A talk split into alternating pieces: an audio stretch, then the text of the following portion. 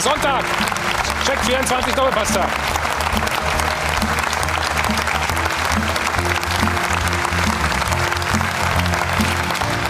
So, zweiter Spieltag.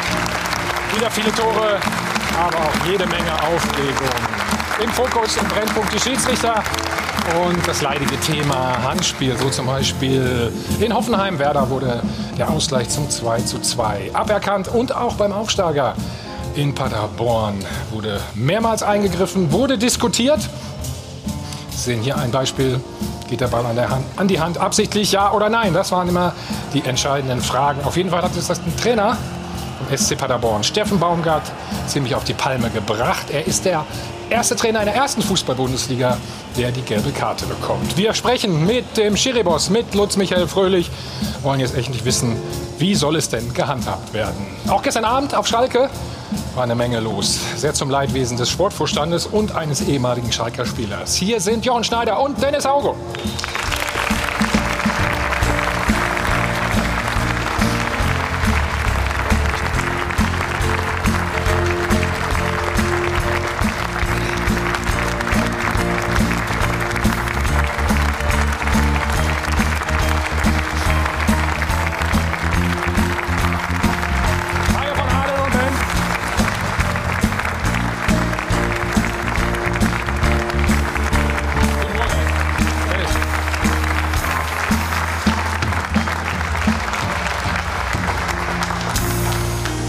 Kennst das ja, ne? Wenn wir Gäste empfangen, fragen wir natürlich auch in der Mannschaft nach, beim Trainer nach, was sie von unserem Gast halten. Wir hören mal rein. Man sieht, dass er hier einiges verändern will und äh, packt richtig an. Und äh, ist ein bodenständiger Typ, mit dem man äh, über alles quatschen kann, egal ob es jetzt über Fußball, über Privat ist. Äh, man kann immer zu ihm kommen und äh, ich glaube, ein absoluter Top-Mann, was, was wir hier bekommen haben für Schalke. Und äh, ja, äh, macht Spaß, mit ihm zusammenzuarbeiten. total geerdet, total fokussiert, klar in seinen Entscheidungen, sehr diskussionsfreudig in alle Richtungen, total innovativ und offen, denkt über vier, fünf Richtungen, ganz, ganz schlauer Mensch und dementsprechend macht es riesig Spaß, mit ihm zusammenzuarbeiten. Du sagst gerade, die sprechen gar nicht von dir, oder? Das kann nicht ich sein, nee. Nee? Nee? Oder war es teuer für dich? Äh, Das sowieso, sowieso, aber ähm, die müssen irgendeinen anderen gemeint haben.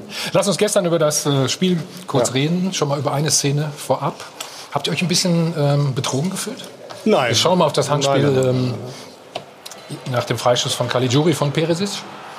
Ja, ich muss noch mal sehen. Das hast du, na, das hast du bestimmt Nee, schon ein die- paar Mal die- gesehen. Ja, ja, wir haben schon mal gesehen, aber die Zeitlupe bitte noch mal. Ja. Ja, also wir haben mit dem Schiedsrichter drüber gesprochen. Äh, Ich glaube, wir werden es ja gleich noch mal thematisieren. Äh, Es gibt noch eine andere Szene, die klarer war. Ähm, Er hat äh, beide Szenen nicht für Elfmeter würdig empfunden. Aus Köln kam kein Signal. Ähm, Das müssen wir so hinnehmen. Später sprechen wir noch mal ganz intensiv darüber. Dennis, aber Schalke hat auch den einen oder anderen Fehler gemacht, muss man ganz ehrlich sagen. Schau mal auf die Entstehung des Elfmeters für die Bayern. Sag was zum Zweikampfverhalten. Du als Grätscher. Ja, ich glaube natürlich, dass es gegen Bayern wichtig ist, dass du so, so wenig Fehler insgesamt machst wie möglich. Ich kenne das als Außenverteidiger, wenn du gegen die Bayern spielst, dass du unbedingt durch Zeichen setzen äh, versuchen willst, ähm, ähm, ja, in das Spiel reinzukommen. Hier kommt er einen Tick zu spät, Ja. muss man ehrlich sagen, das ist ein klarer Elfmeter.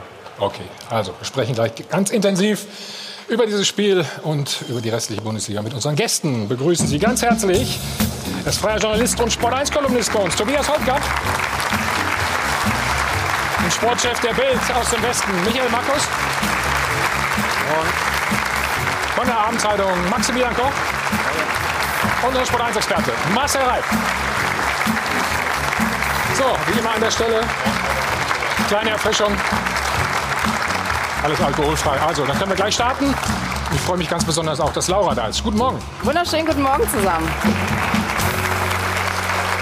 Schön, dass Sie mit dabei sind an diesem Sonntag. Und man muss ja sagen, dieser zweite Spieltag, der hatte schon einiges in sich. Insbesondere natürlich die Partie von gestern Abend, Schalke gegen die Bayern. Irgendeiner muss eben immer ran an einem Spieltag gegen die Bayern. Gestern war es eben Königsblau. Und man muss sagen, ja, sie mussten auch ran gegen Robert Lewandowski. Das ist definitiv der Mann des Tages gewesen. Alle drei Tore erzielt und Schalke damit eine Niederlage kassiert. Eine deutliche Niederlage. Vielleicht hat auch am Ende so ein bisschen Mut gefehlt bei der Mannschaft. Das alles werden wir natürlich heute besprechen. Aber natürlich auch Hand oder nicht Hand, das, das stand definitiv auch im Fokus. Deswegen auch die Frage der Woche. Bitteres 0 zu 3 für Schalke. Zu naiv oder wurden Sie verpfiffen? Sie kennen die Nummer 01379 011 011. Rufen Sie an. Wir sind gespannt auf Ihre Meinung und Sie können natürlich wie immer auch mitdiskutieren im Live-Blog unter sport1.de. Da gibt es auch ein Live-Voting. Hier sehen Sie auch schon, so steht es da aktuell. Da gehen wir später auch noch ein bisschen genauer drauf ein. Also klicken Sie sich rein, diskutieren Sie mit. Wir sind gespannt auf Ihre Meinung. Dankeschön, Laura.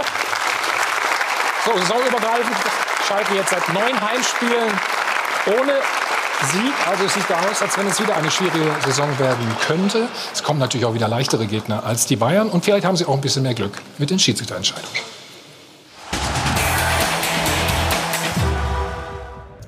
Von wegen Glück auf. Die Schalker fühlten sich betrogen. Dabei konnte jedes Kind sehen, dass sie sich dusselig angestellt hatten. Und zwar in allen drei Situationen, die zu Gegentoren führten. Beim Elfmeterfoul, beim Freistoßfoul und dann schwaches Zweikampfverhalten. Und jede einzelne Nachlässigkeit bestrafte Lewandowski.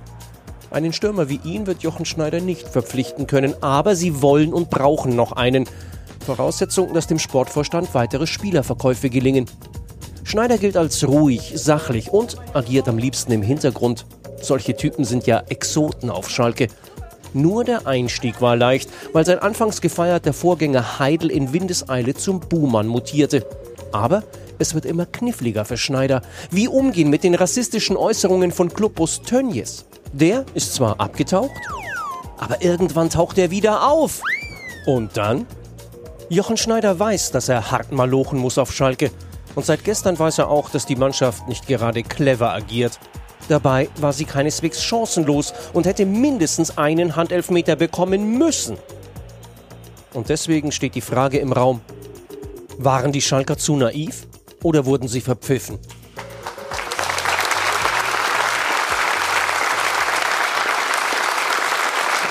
Oder beides, Jochen? Ich glaube, man muss es differenziert betrachten. Wir haben äh, in der ersten Halbzeit ein bisschen zu mutlos gespielt, hat uns ein Stück weit das Selbstvertrauen gefehlt, Fußball zu spielen. Wir haben die Bälle äh, einfach nur nach vorne gedroschen, ähm, gehen dann durch den Elfmeter äh, berechtigterweise in Rückstand. Dann kommt direkt nach der Halbzeit das nächste Foul, die nächste Standardsituation 2-0 und danach hat es die Mannschaft, finde ich, richtig gut gemacht, äh, über eine halbe Stunde weg bis zu dem 3-0. Und ähm, ich würde jetzt nicht sagen, dass wir verpfiffen wurden. Ganz ehrlich, der Sieg der Bayern, da sind wir uns einig, der war verdient. Also der steht mal vor der Klammer. Aber wenn in einer der zehn Elfmeter gegeben wird und wir den reinmachen, dann steht es 2-1, dann haben wir ein anderes Fußballspiel. Michael, du warst im Stadion. Ich war auch. Was war dein Eindruck? Also als erstes mal vorweg, ein großes Lob gilt mal wieder diesen Schalke-Fans, wie die die Mannschaft auch nach der 0 zu 3 Niederlage minutenlang gefeiert haben. Das zeigt, welches Potenzial dieser Verein immer noch hat. Parallel hat man so ein bisschen die Angst, dass die, die Mannschaft immer mehr von der Qualität äh, schrumpft. Ja? Äh, man kann gestern nicht sagen, dass es nur Naivität war. Naivität war die Entstehung des Elfmeters und des Freistoßes, der auch zum Tor führte. Äh, natürlich, verpfiffen ist ein hohes Wort, aber man hätte mindestens zwei Elfmeter geben können. Äh, und äh, das Dritte ist, dass der Kader im Vergleich zu Bayern einfach nicht stark genug oder um es drastischer zu sagen, zu schlecht ist. Was aber auch kein Wunder ist, gegen Bayern erwarte ich ja kein 3 zu 0 der Schalker. Hm. Marcel, dein Fazit von gestern Abend? Ne, nach dem 0-2 habe ich, hab ich mich auch gefreut über die Art, wie, wie die Mannschaft da reagiert. Jetzt, das kostet ja alles jetzt nichts. Spekulieren, wenn, wenn, wenn die Mannschaft von Anfang an so spielt und spielt offener. Und dann spielst du gegen die Bayern, wenn die in Stimmung kommen, dann kannst du damit auch bestraft werden. Nein, die, das, sind, das sind, Bayern hat mit, mit Schalke im Moment in der Liga nicht sehr viel gemein. Wie mit vielen anderen Clubs, Bayern, Dortmund sind da und der Rest spielt einen eigenen Fußball. Deswegen, du musst einen super Tag erwischen und sie müssen einen ganz schlechten Tag erwischen, damit sich das trifft. Ähm, Bayern waren klar überlegen und sie haben dieses Spiel, ob ein Tor mehr oder weniger und über die Elfmeter sind, müssen wir anders reden, aber nicht als spielentscheidend, glaube ich. Ich muss ganz ehrlich sagen, da machen wir Schalke in meinen Augen gerade jetzt ein bisschen äh, kleiner, als sie äh, als sie gestern waren. Es ehrt sie natürlich auch diese Einstellung zu haben, so ne, komplett verdienter Sieg für die Bayern. Aber sie wissen ja eben auch, was dann passieren kann, wenn dann so ein 1-2 fällt. Ne? Habe ich ja gesagt, dann haben, so, wir, dann ne? haben wir ein anderes Fußballspiel. Ein anderes Fußballspiel. Wir genau. haben es letzte Woche auch gesehen, was Hertha mit den Bayern gemacht hat, als sie auf Mal sehr überraschend wieder im Spiel waren. Ne, da springt die Birne an bei den Bayern. Mhm. Und dann äh, hast du auch immer noch die Chance, wieder aufs 2-2 zu gehen. So, ne? Also ich fand jetzt gerade, wie wir Schalke besprochen haben, das erinnerte mich so ein bisschen an das Schalke der letzten zwei Jahre. Ich habe jetzt vor, also letzte Woche und gestern da schon so einen neuen Spirit gesehen. Ne? Auch zweimal in Folge gleiche Truppe äh, auf den Platz geschickt. So. Also das, da stand eine Mannschaft auf dem Platz. So. Und ich glaube, das hat das Publikum auch gemerkt. Das ist Michael im, Spirit ist da, ja, aber es sind natürlich nach wie vor auch die, und das ist, ist ja kein Zufall, da können Sie nichts für, weil Sie verwalten da gerade erstmal äh, negatives Erbe, was Ihnen sozusagen hinterlassen wurde. Das schlagen andere Leute im, im Privatleben aus, wenn der Onkel irgendwie mit Schulden äh, ins äh, Jenseits geht ähm, und, und haben noch nicht viele Transfers tätigen können, weil auch nicht viel Geld da ist. Von daher, der Spirit ist das Wichtigste. Das erkennt man, klar, aber spielerisch und äh, die Defizite, gerade was im Sturm angeht, äh, die sind halt noch sehr groß und die müssen behoben werden. Und die nächsten beiden Spiele gegen Hertha und dann in Paderborn, die sind der Referenzwert, wo Schalke am Ende vielleicht in dieser Saison sich aufhält, in welcher Tabellenregion, meiner Meinung nach. Ich finde auch, du siehst, mit Rahman ist halt ein Spieler verpflichtet worden, der noch nicht richtig auf Schalke angekommen ist. Auch gestern fand ich ihn nicht überzeugend und generell, was offensiv bei Schalke ging, war ein bisschen zu wenig gestern. Ja. Dennis, wir gehen mal ins Spiel rein. Jochen hat eben äh, die andere Szene, die andere Handszene angesprochen von Pavard glaube, die meintest du? Also nochmal, darf ich noch mal was sagen ja. vorneweg? Weil ähm, Gerne. ich glaube, wir haben mit Marco Fritz einen der besten und auch menschlich angenehmsten Schiedsrichter in der Bundesliga. Und deswegen finde ich, das Wort äh, ver ver verpfiffen ist, ist für mich ein Unding. Das ist zu das starker so Tobak. Ja, genau, das klingt nach Vorsatz. Und nochmal, ähm, er hat sich ja hinterher erklärt, hat gesagt in der Pavard-Szene, wenn er sich jetzt nochmal so ansieht, dann würde er da elf Meter geben. Aber es ist eben ein Team und dann gibt es noch ein Team in Köln. Mhm. Die haben das nicht als krasse Fehlentscheidung empfunden, weiterlaufen zu lassen. So, das war dann eine Teamentscheidung. Deswegen aber für mich nochmal ganz wichtig, äh, das Wort verpfiffen ist hier komplett deplatziert. Das Verwerfliche fand ich gestern. Wir waren beide im Stadion. Wir haben ja mitgekriegt, wie es um Minute um Minute immer unruhiger wurde. Ja, und genau. man hat von der Tribüne gedacht, warum protestieren die? Das ist jetzt aber auch schlechter Stil. Dann siehst du hinter die Situation. Und da denke ich mir, fataler Fehler war mal wieder, dass Köln nicht sagt, guck dir mal wenigstens ein oder zwei Szenen draußen an. Dann beruhigt sich ein bisschen das Volk. Die Spieler denken, das ist jetzt objektiver. Und das ist wieder nicht passiert. Und da frage ich mich, wir reden permanent über Köln. Ist mir egal, ob die im Keller oder auf dem Dach sitzen da mittlerweile. Was, was ist da los? War da gestern Bondage-Abend und alle waren gefesselt? Oder, ja, was ist da los? Da, da fragt man sich, warum schaltet sich keiner an? Brauche ich in der Form brauche ich das nicht. Weil damit rege ich Fans auf, damit rege ich Spieler auf und am Ende kommt das dabei rum, dass einer da sitzt und sagt, hätten wir das 1 zu 2 zugesprochen bekommen, wäre das Spiel vielleicht nochmal gekippt. Aber aus der Sicht des Spielers, Dennis? Ja, ich glaube, wir sind uns alle einig, dass das ein klares Handspiel ist, unabhängig Oder? von der ja. großen Diskussion äh, um das Handspiel an sich. Äh, ich bin sowieso kein Verfechter ähm, des Videoassistenten. Das war ich noch nie, weil ich glaube, hm dass, es, ähm, dass man hier sieht, trotz der Unterstützung, der technologischen Unterstützung passieren trotzdem immer noch Fehler. Und deshalb bin ich der Meinung, solange Fehler passieren und Menschen am Ende des Tages diejenigen sind, die es am Ende entscheiden müssen und dann immer noch Fehler machen, kann man es meiner Meinung nach ganz bleiben lassen. Wir lassen den Fußball so, wie er ist, ähm, mit, mit, mit Fehlern. Ähm, deshalb verstehe ich diese ganze äh, Diskussion da nicht so richtig. Was schmunzelst du? Ähm, du bist ein Verfechter des Videobeweises. Wenn er ein Stück weit äh, anders angewandt wird. Also ich bin ein großer Verfechter, wenn es um faktische Entscheidungen geht. Abseits, ja, nein, ja. ist das eine tolle ja. Geschichte. Ist das faul im 16er, ja, nein. Da gibt es ja keinen Ermessensspielraum. Da ist mhm. es eine tolle Geschichte. Dann müssen wir darüber sprechen, was ist mit Foulspiel. Wann greift er ein? Wie oft greift er ein? Ganz am Anfang hieß es mal, er greift ein bei einer krassen Fehlentscheidung. Was ist eine krasse Fehlentscheidung? Wenn 99 von 100 Menschen sagen, ist eine Fehlentscheidung oder 100 von 100, wie beim Phantomtor von Kiesling, wo die ganze Republik aufgeschrien hat, wir brauchen einen Videobeweis, warum ist der nicht da, wir haben die technischen Möglichkeiten und machen es nicht.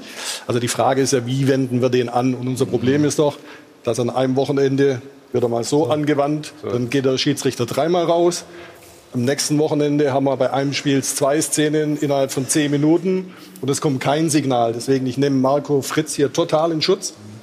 Ich finde aus Köln wenn man es einheitlich macht, hätte da was kommen müssen. Genau, die Einheitlichkeit, das glaube ich auch. Das ist der ganz, ganz wichtige und entscheidende Punkt. So, ne? Weil damit verlierst du natürlich auch die Leute, die ins Stadion gehen und die vorm Fernseher sitzen. Wenn du gestern den äh, äh Fußball-Bundesliga-Nachmittag dir angeschaut hast, dann hast du in Bremen eine Szene äh, gesehen, beziehungsweise in Hoffenheim eine Szene gesehen, wo dem Füllkrug ne, der Ball irgendwo an den Oberarm, so, ne, das wird dann nach dreimal Video gucken, wird gesagt, okay, da war Arm im Spiel, kam gar nicht von ihm direkt.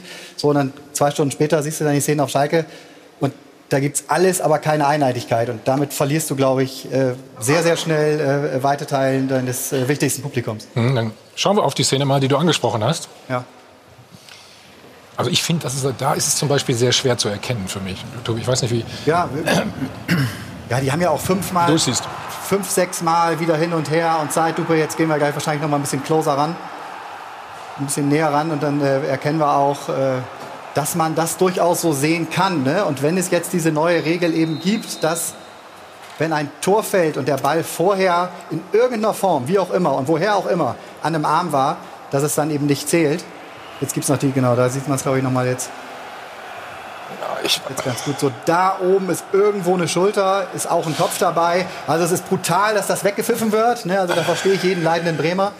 Ähm, aber wenn du dann eben weiterschaust äh, und äh, zwei Stunden später halt die Szenen auf Schalke siehst, wo es in meinen Augen also hier guckt er wenigstens nach, das ist ja schon mal, oder? Da guckt er nach, ja, ja, ja. genau. Das ist für mich auch, also da können wir ihn dreimal in den, äh, in Schutz nehmen und das äh, ehrt sie auch, das wiederhole ich gerne, dass sie so mit dem Schiedsrichter umgehen. Aber für mich gibt es keine Erklärung, warum er sich die Szene nicht gestern angeschaut hat, um äh, dann danach zu entscheiden. Ich bin mir sicher, dass er anders entschieden hat. Doch, die Erklärung gibt's weil Doch. Köln ihm kein Signal gegeben hat. Er hat aber gesagt, die Kommunikation mit Köln hat stattgefunden. Ne? Ja, genau, aber Köln hat gesagt, das ist nicht würdig, okay. nochmals zu checken. Ja, aber das ist dann doch auch Fingerspitzen. Aber er kann das sind drei, vier Situationen nacheinander, das Stadion lädt sich auf. Da geht es einfach erstmal um Signal. Wir gucken uns jetzt mal eins an.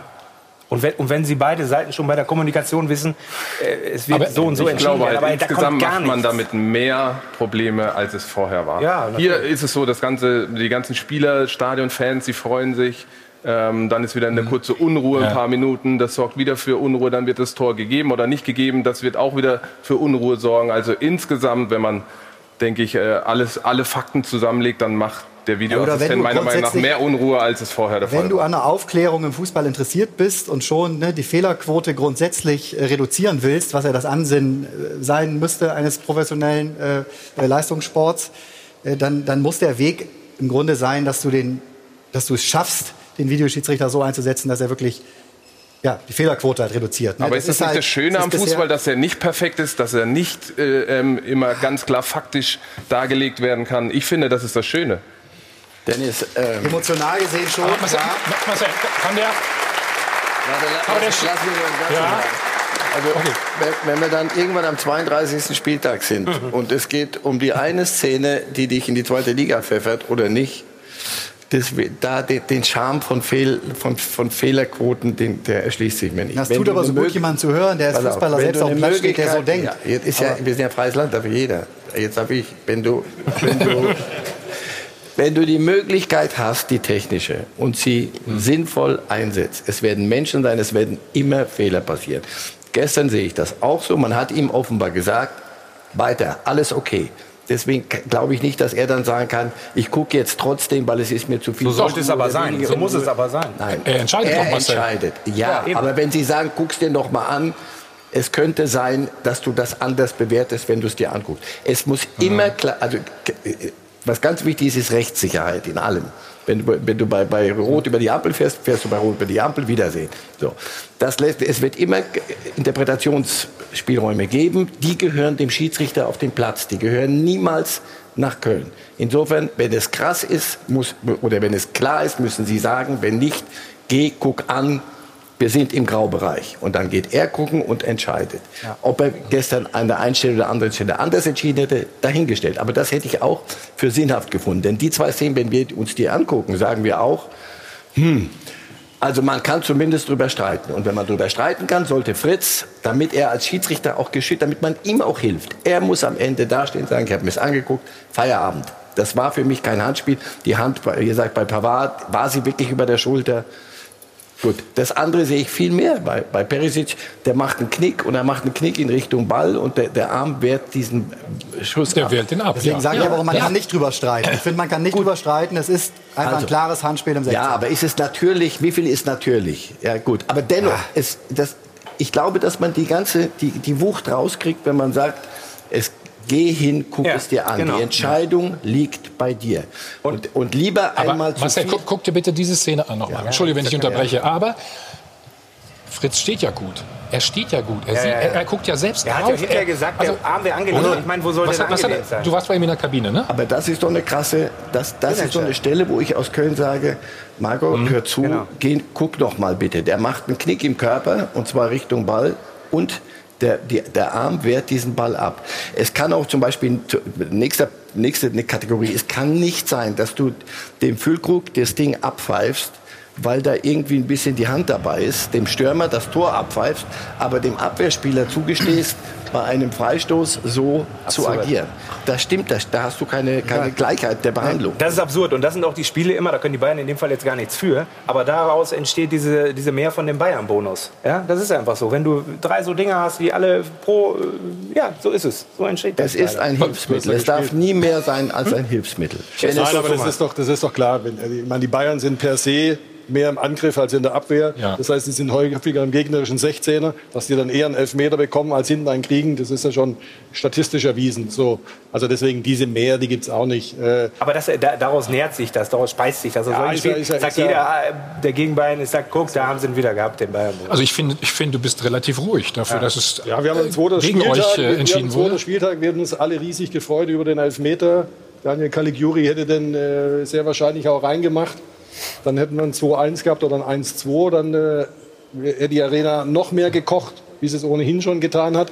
Dann hätten wir mal das Spiel gerne sehen wollen, wie es wie es dann zu Ende geht. Äh, aber es ist, äh, es ist nicht so gekommen. Ich, ich empfand die Erklärung von äh, Marco Fritz, als ich das Interview gehört habe, habe ich wirklich zweimal zurückgespult, weil ich es nicht glauben konnte.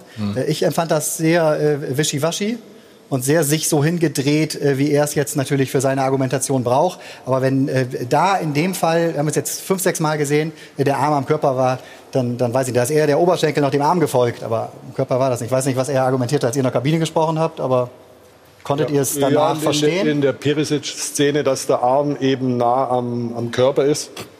Und deshalb kein äh, strafwürdiges Handspiel. Und Pavard, ja, äh, klare Elfmeter. Nein, das ist, äh, Dennis hat es gesagt, das ist ein Fehlersport. Spieler machen Fehler, Schiedsrichter machen Fehler, Videoschiedsrichter machen Fehler. Auch okay so.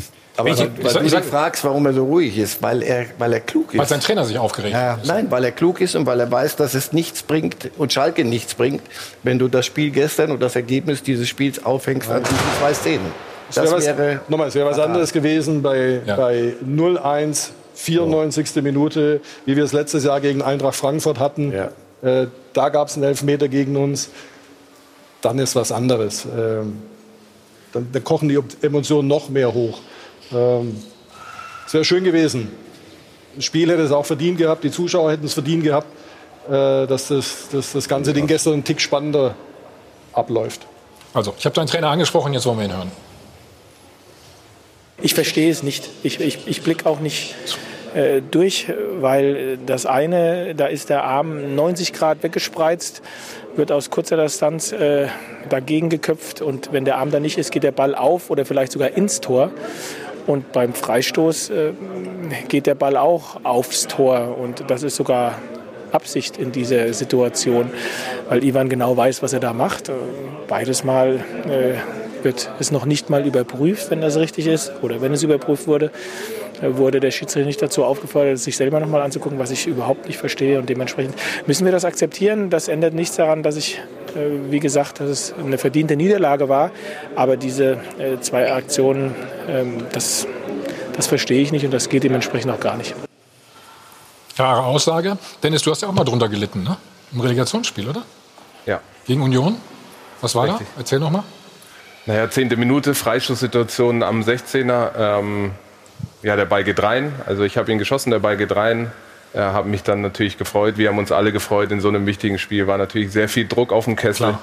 Ähm, Tor wurde dann aufgrund des Videoassistenten ähm, zu Recht, muss man ehrlich sagen, ähm, nicht gegeben. Und somit äh, war die Freude dann weg. Und wir haben hinten raus dann leider 0-0 gespielt und sind somit abgestiegen. Es wird ja mal behauptet, der Videobeweis oder er soll es gerechter machen. Ist es für dich so oder ist es nicht so?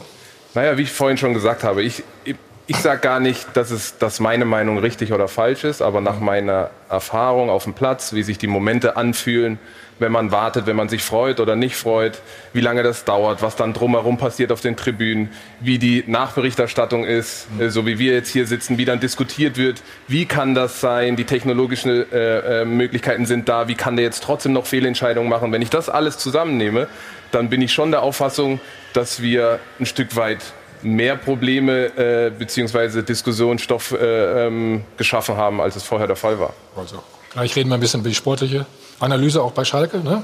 Mhm. Nur, so nur ein Satz. Ich glaube, ja. Wagner der sagt doch genau dasselbe wie, wie Schneider. Und zu Recht, weil er will den Spielern ja. nicht das Alibi geben, wenn die heute Analyse machen. Nicht, nicht Leute, wir gucken uns jetzt nicht noch, wenn er, so würde ich es zumindest nicht machen, ich muss ihm aber keine Ratschläge geben, wir gucken uns jetzt nicht sechsmal die, die Elfmeterszenen an. Wir gucken uns die Szenen an, warum wir das Spiel verloren haben. Und, so. und damit bist du gut beraten, wenn du, wenn du weiterkommen willst. Machen wir gleich, Marcel. Wunderbare mhm. Überleitung. Ich hätte es nicht besser machen können an dieser Stelle, muss man sagen. Und dann reden wir über den Mann, über den die ganze Woche gesprochen wurde. Der neue Star der Bayern. Coutinho kam rein, hatte gut lachen. War auch nicht ganz so schwierig mehr dann, glaube ich. Ne? Also das ist alles gleich bei uns nach einer ganz kurzen Pause.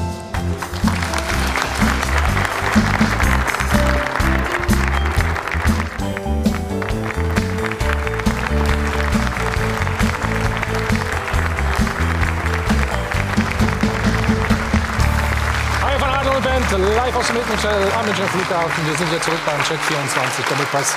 Haben über strittige Szenen gerade schon gesprochen. Und Laura, Bring uns die Handregel doch noch mal ein bisschen näher, bitte. Ich spiele mal ein bisschen Schiedsrichter. Ich versuche es zumindest. Also wir haben definitiv gemerkt, so richtig Klarheit herrscht da noch nicht, was ist jetzt Hand, was ist nicht Hand. Und dabei wurde ja Regel Nummer 12 modifiziert, damit es eben deutlicher wird. Bislang hat das nicht funktioniert. Wir versuchen es also noch mal. Hier die Regeln. Kurz gefasst muss man dazu sagen. Ein Vergehen liegt vor, wenn ein Spieler den Ball absichtlich mit der Hand oder dem Arm berührt ja, ist klar. Sein Körper aufgrund der Hand-Armhaltung unnatürlich vergrößert und sich seine Hand, sein Arm über Schulterhöhe befindet. Also wenn es hier dann so in dieser Region der Arm unterwegs ist oder eben die Hand und dann eben ein Tor erzielt wird oder eben eine Torchance entsteht. Also so einfach sich das anhört, äh, so klar ist es dann am Ende eben, wie wir eben gemerkt haben, nicht. Äh, wir haben mal eine nette Idee übrigens von Schalke höchstpersönlich auf der US-Seite, nämlich bei Twitter gefunden. Dieses wunderschöne Bild. Also der Tipp für die Bayern, man muss genau hingucken, die Arme beim nächsten Mal einfach in München zu lassen so mehr oder weniger äh, soll das wahrscheinlich heißen, also damit gar nicht die Gefahr da ist. Und man merkt auch, dass im Netz unglaublich viel diskutiert wird. Also genauso wie hier in der Runde, da sind eben total unterschiedliche Meinungen ähm, da. Der Videoassistent wird nie respektiert werden, wenn nahezu vergleichbare Szenen, da eben auch das Beispiel des Freistoßes eben Schalke gegen die Bayern unterschiedlich bearbeitet werden. Da kann er noch so sinnvoll sein haben auch noch eine Reaktion. Ich bin ja nach wie vor überzeugt, dass Würfeln bei schwierigen Entscheidungen zu einem ähnlichen Level an Fairness führen würden wie eben der Videoassistent. Also sehr viel Optimismus herrscht da nicht, dass da mehr Klarheit herrschen könnte. Und das Live-Voting, das wollen wir Ihnen auch noch äh, sagen, nach Platz 14 wird es diese Saison besser für Schalke oder nicht. Das hatten wir Sie nämlich gefragt im Live-Blog unter sport1.de und 69 Prozent sagen ja, 31 Prozent nein. Also Herr Schneider, es geht bergauf. Ne?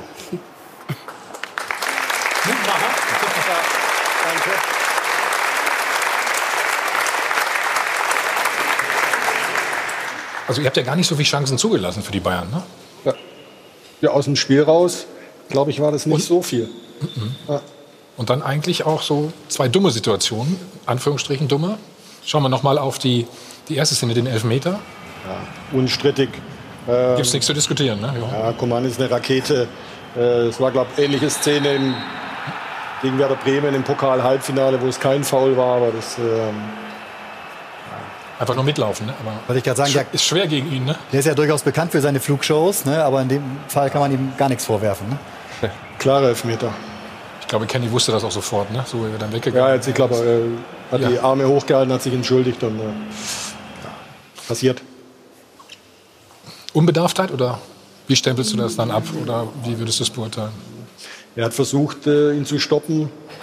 Wir mal einen Tick schneller, äh, dann ist es passiert glaube auch Weltklasse-Spieler gegen Bundesliga-Neuling, ne, der jetzt ne, auch erstmals vor so einer Kulisse dann natürlich unterwegs ist und so. Also das, da darfst du wahrscheinlich noch nicht mit äh, dem gleichen äh, Ja, wobei der Junge hat schon ein paar Spiele in der Premier League Genau. gemacht. Ja, die Liga ist auch nicht ganz schlecht. Nee, das stimmt. Ähm, von daher, ähm, nein, das kann passieren. Und ähm, ja, weiter geht's. Also eine ähnliche Szene haben wir ja dann vor dem 2-0. Wunderbar, Äh, wo wunderbare wir wissen. Lewandowski und Alaba sind so gute Schützen. Ähm, haben viele schon befürchtet, dass da was passieren könnte bei dem Freistoß. Also das ist das Foul erstmal. Jochen? Können wir das nochmal angucken, bitte? Oder ist es kein Foul für dich? Ja. Da kommt. Guck mal. Yes. Ja, ist das, äh, auch. Kann man geben, klar. Dennis? Kann man geben. Ähm, Aber das glaube, muss er auch nicht machen da, ne, oder? Ja. Ich glaube, er will den Freischuss auch Das war haben. das, Das, was man ist, das ist alles, was er in der Szene erreichen wollte. Ja, fällt hat er erreicht, um, fällt Klar. gut. Klar. Aber Von daher. Er muss ihn wollen. Das Weiß man bei Lewandowski aber auch, ne, dass der sowas dankend annimmt. Ja, der, der, wenn ich das immer wieder dankend annimmt. Wenn er es nicht macht, ist er, ist er bekloppt. Der, Ja. Natürlich muss er den wollen. Wir sind ein Meter vom Strafraum, wir haben. Stra Freistoßschützen und dann ne- nimmt Ja, er sorry. den. guck. Ja, ja. So, und ich finde, äh, Kenny den Arm Natürlich unnötig, weil er sich vom Tor wegdreht. wegdreht. Das ist eine falsche Entscheidung. So Ja. wie, wie beim, beim ersten Tor, äh, bei dem, bei dem. Er trifft die falsche Entscheidung. Er trifft die Entscheidung zu grätschen, statt mitzugehen. Aber das sind auch Sag mal, das sind auch Junge, das sind, das sind Jungs, die sind 20 Wollte ich Jahre alt. Ähm, Das sind die so waren heiß, die waren hochmotiviert. Das, das kann passieren. Da Gegen Bayern bist du halt immer extrem Ja, heiß. Ne? Und dann, wenn du nicht so die Erfahrung hast, wie in dem Fall vielleicht, dann bist du in solchen Situationen oftmals ein bisschen drüber. Und wir Dennis sind sagte in der gerade- roten Zone. Das ist, das ist Pest oder Cholera. Wenn du ihn sagst, ich mache das faul, ich mache jetzt nichts, ich lasse ihn laufen, Ja. dann, dann können wir auch gleich wieder zum Anschluss gehen. Also Ja. du entscheidest dich gegen die Qualität von solchen Spielern für hoffentlich das Richtige. Wichtiger Punkt von Dennis, er sagte gerade, äh, ist ein bisschen untergegangen, er fällt gut. Ja, also das ist auch noch so ein Kriterium, ne? nachdem man Gehört auch zur Qualität dazu. Also es gibt Spieler, die können unglaublich gut äh, fallen, dass es immer so aussieht, als wenn es ein klares Foul ist. Ich habe mal mit dem Meister, spontan der äh, Ja, genau. David Jarolim zusammengespielt. Ich weiß nicht, wer ihn noch kennt, aber der- ich glaube, ich habe keinen besseren erlebt, der entweder ähm, Aber der gab's lag, einen mehr, Freistoß der lag oder mehr der am Boden, als, äh, als dass er Ja, gestanden aber er hat es so clever gemacht, Ja. so gut gefallen, dass es immer so aussah, als wenn es ein klares Foul ist. du gut es gehört auch zu Konntest du gut fallen? Nee, ich kann es bis heute nicht. Okay. Aber in der Szene ist schon ein klares Foul. Also den muss man schon geben. Und was Lewandowski dann macht, ist natürlich absolute Weltklasse. Würde ich sagen. Es gibt äh, einen Kollegen von dir aus der Bundesliga, der sagt, bei einem Freistoß hat der Torwart eigentlich immer eine Chance. Hier nicht? Ja, der war verdammt gut getreten. Äh, der fällt runter. Welcher Kollege war denn das? Fangen wir mal damit an. Doch schon länger dabei. Wer ist das denn? Uli Völler hat es gesagt. So. Na, also ich glaube nicht, dass wir, dass wir, nein. Also jetzt da eine Geschichte draus zu machen, der wäre haltbar. Nein. Also mal eine ganz steile These. Lass die Mauer weg. Ja. Er stellt sich Ja. in die Mitte, hat er den halben Meter, der ihm da fehlt. Wir sind immer so Trotzdem- klug, einen Tag nein, später. Nein, nein, deswegen hör auf. Der ist super geschossen. Du stellst eine Mauer und wenn eine Mauer da steht, auch nur ein bisschen seitlich, nimmt der Torhüter das andere und da fehlt ihm am Ende der halbe Meter. Und das Fenster, den Ball da reinzumachen, ist so groß. Und, Und der du hast- Lewandowski trifft dieses Fensterchen und damit Und du hast da zwei Erlebt. Jungs stehen, mit Alaba noch einen Linksfuß, äh, der eine ähnliche Qualität hat bei Freistößen aus der Distanz. Ähm, ja. Schön, wenn War man dir klar? nichts groß analysieren muss, einfach nur sagen kann, super. Schönes Tor, okay. Aufgejucht. zu War da für dich klar, das äh, kriegt er nicht mehr hin heute? Ja, Es war klar, dass wir nicht mehr hoch gewinnen werden, aber, Aber eigentlich habt ihr dann die beste Phase. Gell? äh, ja, direkt danach. Ja, ja, das ist natürlich bitter. Du kommst aus der Halbzeit raus, bist hoch motiviert, dann, dann es war glaube ich bis 49. Minute dann das 2 zu 0. Ähm, dann hat man natürlich schon die Befürchtung, dass es jetzt so dahin plätschert. Und dann hatten wir aber direkt danach die, die beste Phase, dann bis zur 75. Minute mit dem, mit dem 0 zu 3. Dann war Das können wir dir nicht ersparen. Also, da kommt's. Seid ein bisschen offen nachher, ne? Ja, aber also bei 0-2 eine Viertelstunde noch zu spielen, ist es jetzt auch nicht verwunderlich, dass man ein bisschen offen ist. Und dann war der erste Kontakt natürlich brillant. Hm? Der erste Kontakt war jetzt nicht das Schlechteste. noch, wie ich finde, noch, schön, noch besser als die, der Freistoß. Äh, Die, die Ballannahme, Ja. der zwei, das hier, gestern hat jemand von drei Kontakten erzählt, das waren keine drei, waren zwei. Und der war hart rein, der war genauso gepasst, wie du den passen musst. Deswegen, Sané, würde ich keinen großen Vorwurf machen. Wenn einer das so brillant dich von dir wegdreht, hast du null, null Chance. Hat- hat der Sané ist keine Chance für dich. Marcel? Schau, bitte? Hat Sané keine Chance für dich da in der Situation? Wenn, der, wenn Lewandowski den Ball so annimmt und der springt ihm sieben Zentimeter nur weg vom Fuß und danach kann er abschließen, hat kein Spieler der Welt. Ich wollte mir auch sagen, der macht drei Tore und das sind keine drei Tore, wo du nochmal eben den Fuß hinhältst, sondern es sind drei Tore quasi aus jeweils einer anderen, äh, anderen Güteklasse und, und äh, mit einem anderen Ansatz. Das war mehr als Weltklasse. Ich glaube, der hat in den letzten zwei Wochen zu häufig das Wort Weltstar gelesen und da ging es nicht um ihn, sondern um Coutinho. Hat er gesagt, Freunde, ich glaube, hier ist schon einer in der Bundesliga und bei den Bayern ich zeige euch das mal eben wieder. Ne? Also schwer motiviert äh, wirkte er. Jetzt geht es ja um einen neuen Vertrag diese Woche noch. Also äh, das war schon schönsten Bewegung, die ich seit langem gesehen habe. Also und vor allem oh. dieser Fluss. Oh. Sané muss sich halt auch noch auf den Coutinho konzentrieren. Der läuft auch noch hinten lang. Also da muss sich auf zwei Spieler konzentrieren. Deswegen ist es schwierig für ihn. Eure Meinung, alles gut. Marcel, nochmal für dich extra nochmal. Der Abwehrspieler? Gar nichts. Das ist die absolute Königsdisziplin, was Lewandowski da macht. Ja. Ähm, Sané muss sich äh, Rücken, genau ne? in die Gegenbewegung. Ja. Erster Kontakt überragend. Also ganz ehrlich, da muss man auch, da muss man auch mal sagen, Respekt, gut gemacht. Fertig. Ähm, kannst du nicht verteidigen. Ja, Wenn der Ball einen Meter wegspringt, wie ein normalen Spieler, dann hast du noch eine Chance, danach ja. rein zu grätschen. Ja. Aber wenn das Ding klebt nach so einem Zuspiel, unfassbar. Schön, schön dass ihr euch so einig seid. Ja, wunderbar. Überragend. Einfach, ja. einfach das ist, glaube ich aber auch, dass das die die Coutinho. Ja. Äh, die Mannschaft wurde trotzdem die gefeiert. Coutinho-Spritze ist. So, Noch ist der Pole ja. da, Freunde. Die Fans haben die Mannschaft trotzdem gefeiert nach dem Spiel. Ja. Ja, weil die Schalker Fans und das, das war schon in der, für, für ja, das ist unglaublich und das war schon in der in der Rückrunde der vergangenen Saison im Abstiegskampf so. Die Schalker Fans haben ein unglaubliches Gespür. Ich habe das noch nirgendwo erlebt äh, für die für die Leistung und für die Einstellung der Mannschaft. Äh, und äh, wir haben das letztes Jahr erlebt, als wir kurz vor Schluss in Nürnberg noch einen Punkt mitnehmen, wo, glaube ich, 17 andere Mannschaften dafür gefeiert worden wären. Und die Schalker Fans haben die Mannschaft ausgepfiffen für die Nichtleistung an dem Abend. Und gestern, das war ja 10 Minuten Standing Ovations, weil die, weil die Fans gesehen haben, die Truppe hat alles rausgehauen, was, was im Moment im Tank ist. Und äh, das ist schon überragend. Mhm. Trainer hat was ganz Bemerkenswertes auf der Pressekonferenz äh, zu diesem Verhalten auch gesagt. David, die Mannschaft ist nach dem 0 zu 3 oder trotz der 0 zu 3 Niederlage von den Fans noch lange gefeiert worden. Ähm, besteht da nicht auch so ein bisschen die Gefahr, dass man sich da in so eine, in so eine gewisse Selbstzufriedenheit, ähm, äh, dass man sich da irgendwie so ein bisschen drin sonnt und meint, äh, dass es doch vielleicht besser war, als es, als es in Wirklichkeit war? Ja, wenn man doof ist, schon.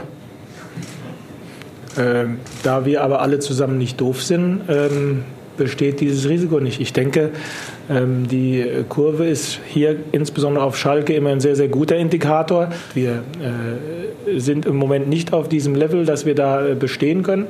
Das respektieren wir, aber wir gehen Schritte und arbeiten weiter. Und dementsprechend sehe ich das Risiko exakt 0,0. Also keine Selbstzufriedenheit?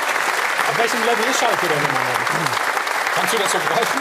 Also erstmal, erstmal hatte ich gestern, ich wusste irgendwie so ein Gefühl, dass dieser Einspieler heute kommen würde, als ich das gestern im, bei der Pressekonferenz gehört habe. Ähm, die Gefahr besteht, glaube ich, auch nicht, weil die Mannschaft aktuell zu 90 Prozent aus der vom Vorjahr besteht. Also die wissen ja, was, was sie schon erlebt haben auf Schalke. Äh, man kann es schwer nach zwei Spieltagen bemessen. Deswegen habe ich ja vorhin schon mal gesagt, die nächsten beiden Spiele mit Hertha und Paderborn, die geben mir mehr Aufschluss darüber, wo ich stehe. Fakt ist, dass der Kader in meinen Augen äh, für Bayern sowieso nicht gut genug ist und in der Liga auch mit Europa wenig zu tun haben wird, wenn da nicht noch einschneidende Veränderungen stattfinden. Schalke hat seit sieben Monaten kein Heimspiel gewonnen, hat saisonübergreifend in fünf Spielen ein Tor geschossen, ja. hat letztes Jahr ein Kontertor geschossen. Sommerpause dazu. War, ja, dann ziehen wir die ab. Gerne, es ist trotzdem 20. Januar ja. gewesen. Ja, 20. Januar ist ein bisschen, wie, also die, die sind ja auch alle bekannt, diese Schwachstellen und äh, da fehlt halt noch ein guter Stürmer, ein linker Verteidiger ist ja im Anflug, wie, wie man hört, aus Barcelona. Ähm, jetzt kommt er da aus der zweiten frag, Mannschaft. Frag ihn, frag ihn ruhig. Nee, Miranda ist doch richtig, dass der kurz vor der Unterschrift steht, oder? Ja. Ich denke ja. Äh, wenn Sie das nicht wissen, dann sind Sie da falsch. Äh, also von, da, von, daher, das sind, das sind ja alles, man, man weiß, man arbeitet das ab. Das, nur, das, ist die beste Antwort. Wenn wir in Zukunft hier hören, äh, das äh, kommentiere ich nicht, weiß ich nicht, dann zu sagen, Sie aber Sie hier völlig falsch. Aber wissen Sie nicht. Um den Kollegen, du, musst, du musst einfach sagen, ich bin doch nicht doof.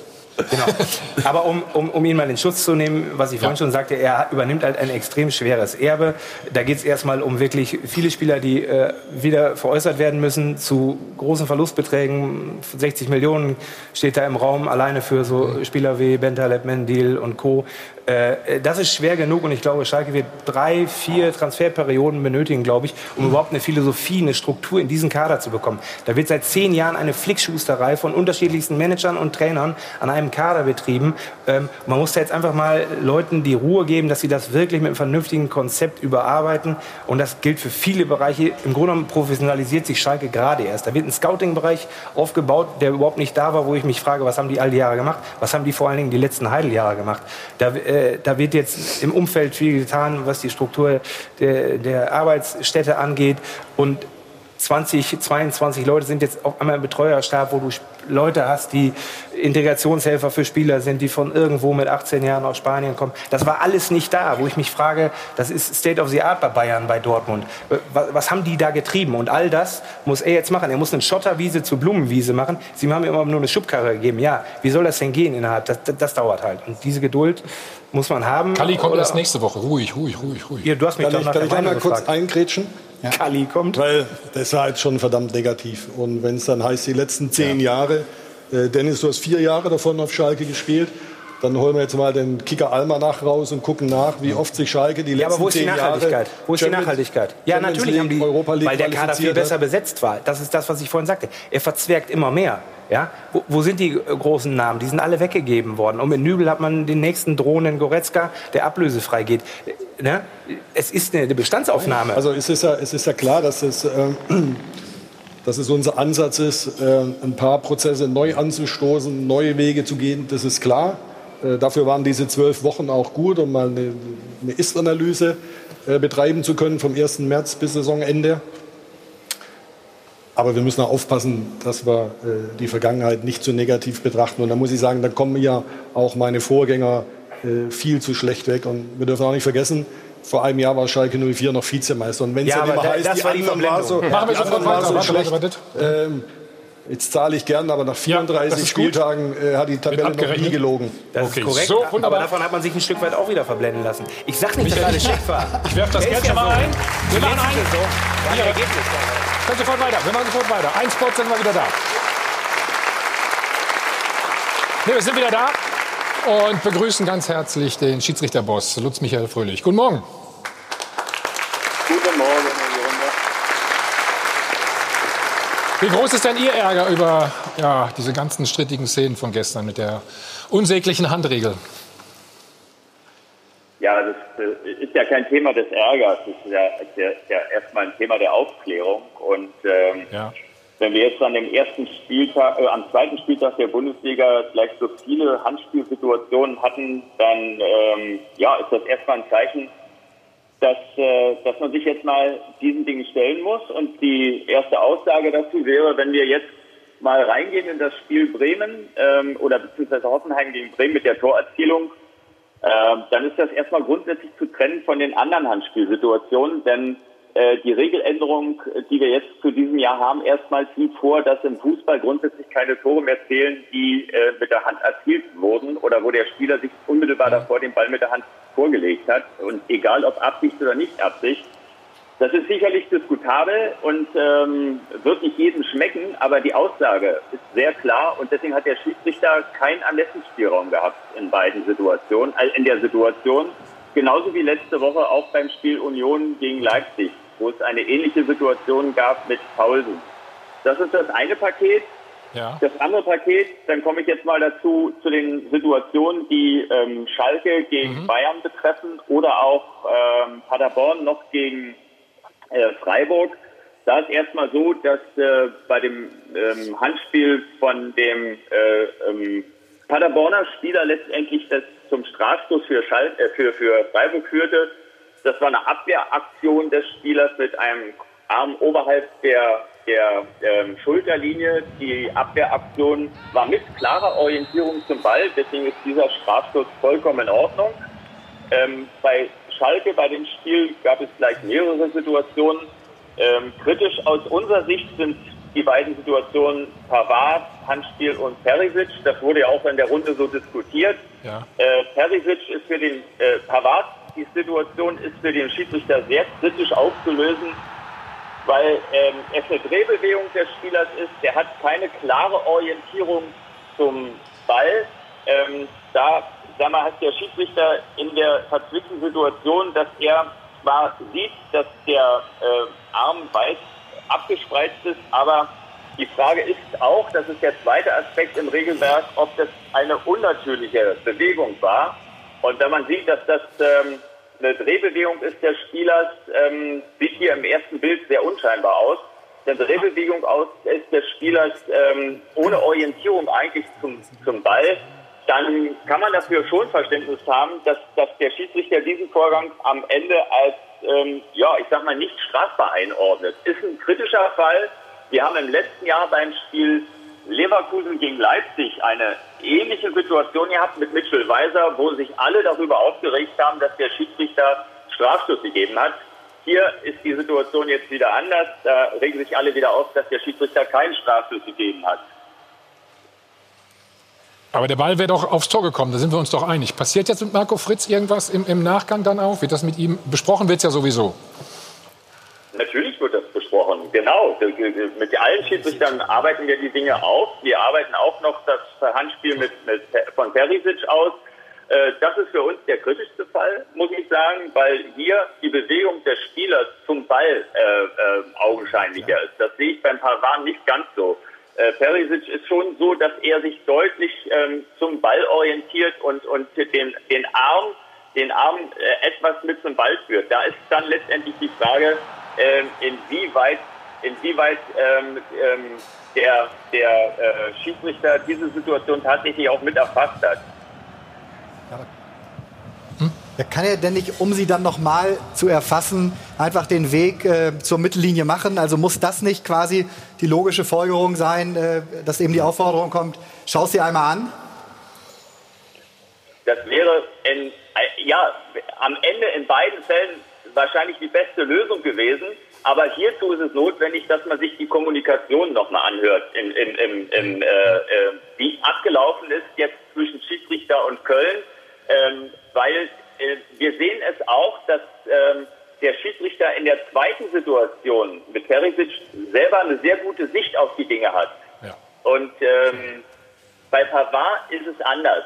Also am besten wäre es tatsächlich in der, in der Überzeugungskraft auch, in der Außenwirkung, wenn der Schiedsrichter sich zu beiden Situationen nochmal ein Bild gemacht hätte von dem, was da abgelaufen ist. Ob er dann aufgrund des Bildmaterials tatsächlich zu anderen Entscheidungen gekommen wäre, ist die zweite Frage das ist dann, da muss er selbst, sich selbst die Frage stellen, ob er sich dann zu dem, was er ursprünglich entschieden hat, okay. tatsächlich ja. äh, geirrt hat.